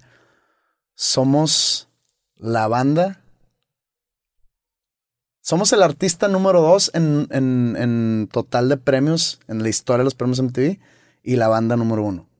Nos gana nomás Shakira. En premios de. En premios MTV. Güey. Y nadie, o sea, como que nadie dimensiona Sí, eso. está cabrón. Está cabrón, güey. Entonces, o sea, Panda es el artista número dos en, en cantidad de, de- de- de lenguas ganadas. Sí. Y, y eso para mí eh, es uno de mis, no sé, de mis historias más, no sé, nuestros grandes logros es, es uno de ellos. Y, y, y está cool. Ahorita pues hay muchos, muchos premios que, que, que vota la gente. Hay uno ahí, no, no es People's Choice. Fans Choice Awards, creo que está, que, que, que me he ganado unos cuantos que, que, me, me, me da gusto ganarlos. Me metieron al, al Paseo de las Estrellas de la Ciudad de México. Órale, que- y eso estuvo, estuvo, estuvo bonito, estuvo bizarro, Sí. Porque pues veías de que las manos pues, son las manos, ¿no? Están armando uno aquí en Monterrey también. ¿Sí? Sí. ¿Cuánto que no me hablan? No, no, a mí Te me- apuesto lo que quieras a que no me hablan. eh, yo creo que sí te van a hablar. Te lo juro. Además, o, o se van a tardar un chingo. O sea, van a llegar a un punto donde, pues, ¿quién más, güey? Pues creo que ya nos, ya, ya, ya incluimos a todos. Ah, pues está el madero ahí. Híjole, si es de aquí, ¿verdad? Chingada. Ah, pero es Monterrey. Ese güey no vive aquí. Porque van a empezar a delimitar municipios, ¿no? Sí. que, No creo, güey. Vas a ver, vas a ver. Te digo porque me mandaron un mensaje hace como dos meses de ese pedo. Pero nunca se con, no sé si se con, o sea, yo lo reenvié a, a la gente que me ayuda y no, se me hace que nunca se. Yo no sé. Bueno, el Paseo de las Estrellas de la Ciudad de México, sí. Ahí están mis ma- Bueno, nunca las he visto. Pero sabes que ahí Pero están. no, pues, yo hice la ceremonia y fue, fueron... Pero mi- ¿por qué te invitaron ahí si no eres de Ciudad de México? Pues, pero O es- es pero nacional, es- es nacional. Digo, no sé si haya figuras internacionales, Ya. Pero pues es nacional. O sea, no era de Ciudad de México, era de México. No se me han pasado las estrellas y está como que... La verdad es un, es un lugar muy... Ya. Es que este sí era de Regios, ese a lo mejor es, es nacional. Por eso te, por eso te. Pero estoy, pues yo soy parte, Está de la, chido, soy parte de la nación. Está cool. Felicidades Y- por tus manos en, el- son, son el tipo de, de reconocimientos, los premios MTV, los Fans Choice, los, los, los- las manos en el Paseo de las Estrellas, que me gusta. O sea, Es no, que- no, no que me gusta, que estoy muy orgulloso de, porque pues son, o sea, te- te- la, la gente te escoge, güey. La gente Sí. te da ese reconocimiento y está chingón. Los Grammys. Los Grammys hay mucho negocio detrás, hay muchos intereses detrás. Y si algún día me nominan, si algún día gano un Grammy, qué chingón, güey. Lo voy a valorar mucho. Pero siento que sí has hecho lo suficiente para, para mínimo estar considerado. O sea, desde un punto de vista lo más objetivo que pueda, porque sé que no puedo ser objetivo. güey. Y yo sé que va a haber a lo mejor comentarios. Pero si hablamos en tema de números y en tema de cuando menos apreciación artística, que ahí es donde se vuelve muy subjetivo, yo siento que sí has hecho lo suficiente para cuando menos ser considerado.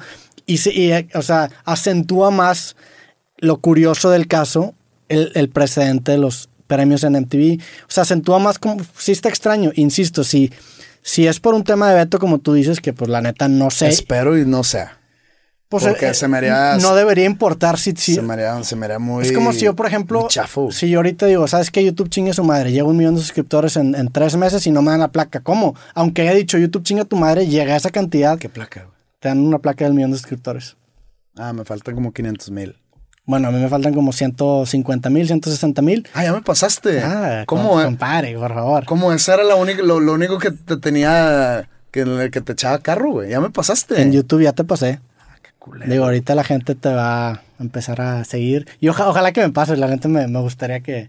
Era, era ¿Qué lo único que usaba en mi, a mi favor. No, cuando nos peleábamos. Nada, pues tienes este, un chingo de más cosas. Intan- insisto, Amigos, por favor, los suscriptores de Roberto Martínez, suscríbanse a mi canal de YouTube.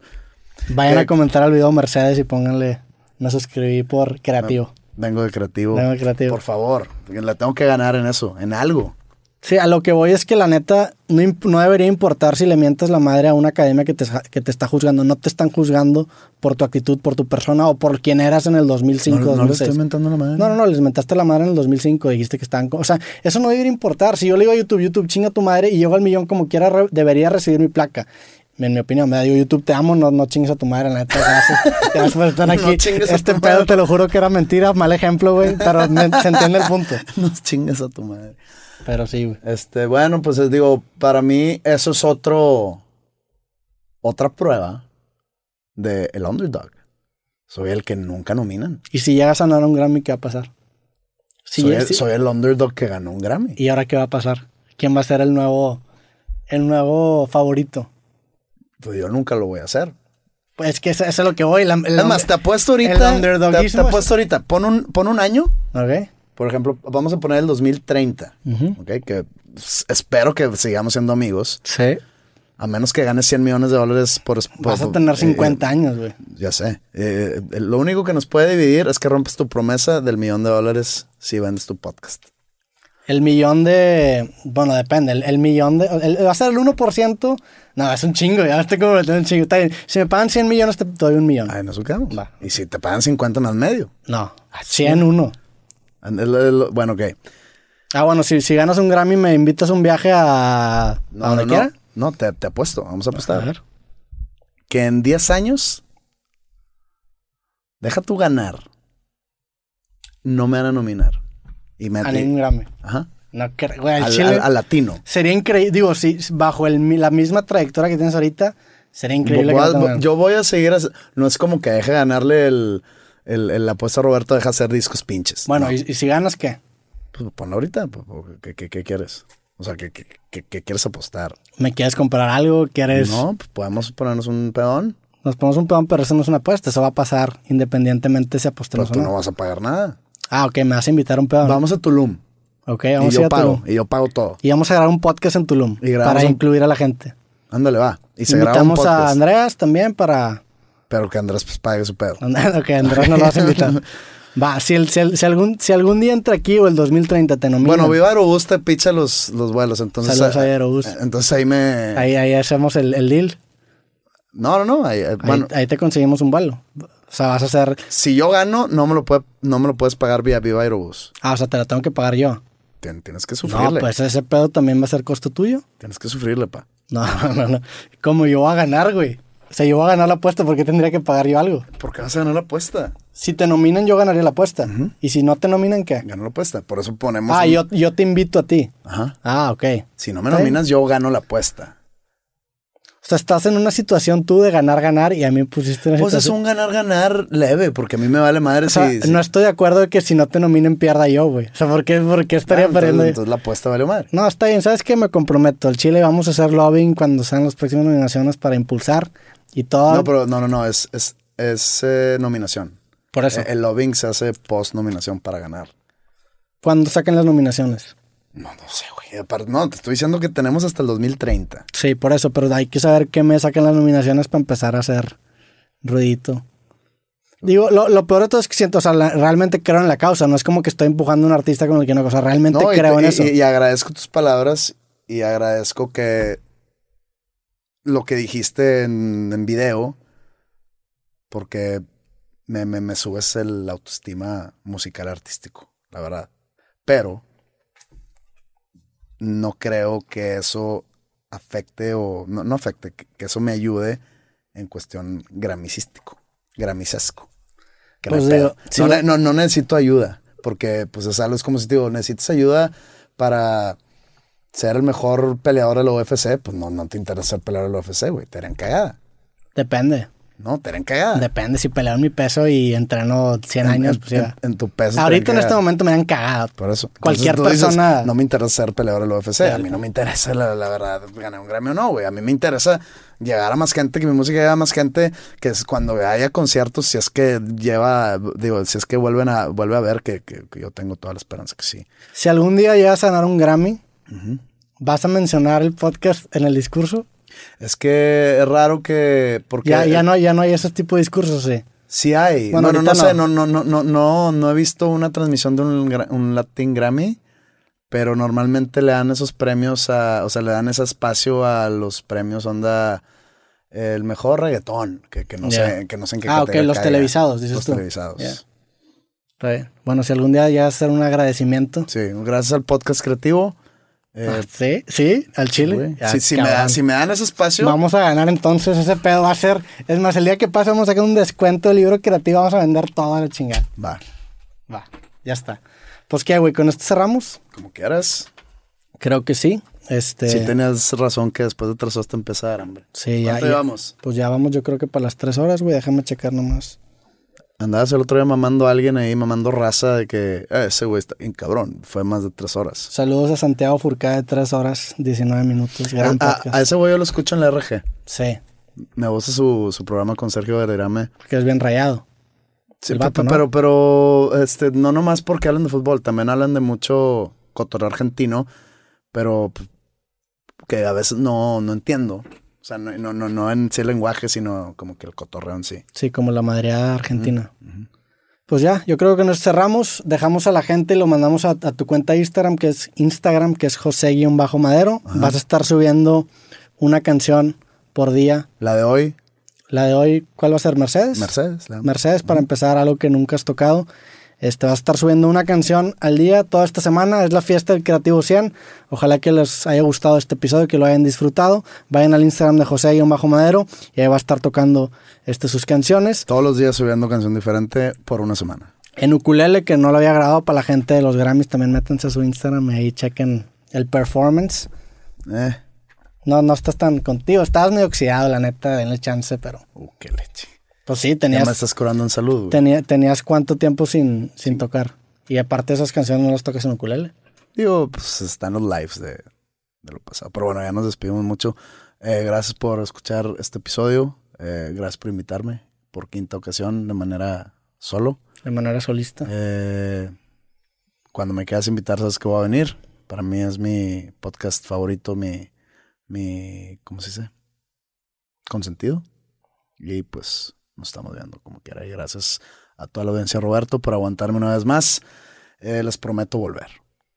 Pues bueno, gracias a todos los que escucharon o vieron estos 100 episodios del podcast creativo. Carnal, un gustazo después de 92 podcasts. Me enorgullece carnal. mucho llamarte un amigo, güey. Igualmente. Te quiero, te aprecio y gracias por darte la vuelta. Igualmente, carnal. Y a todos los que vieron o escucharon este podcast, nos vemos en el podcast creativo en el número 101 en esta nueva temporada. Espero que todo se resuelva y si no, como quiera que vamos a andar Eh, chingando. ayúdenle con Facebook. Facebook, echen la mano. Facebook, por favor, llevamos 100 episodios, queremos vivir 100 más en tu plataforma.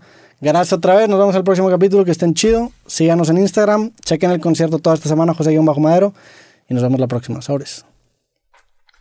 Hola, soy Roberto Martínez y te quiero recordar que este episodio completo y todos los demás de mi podcast creativo están disponibles totalmente gratis en YouTube y en Amazon Music. Por allá nos vemos.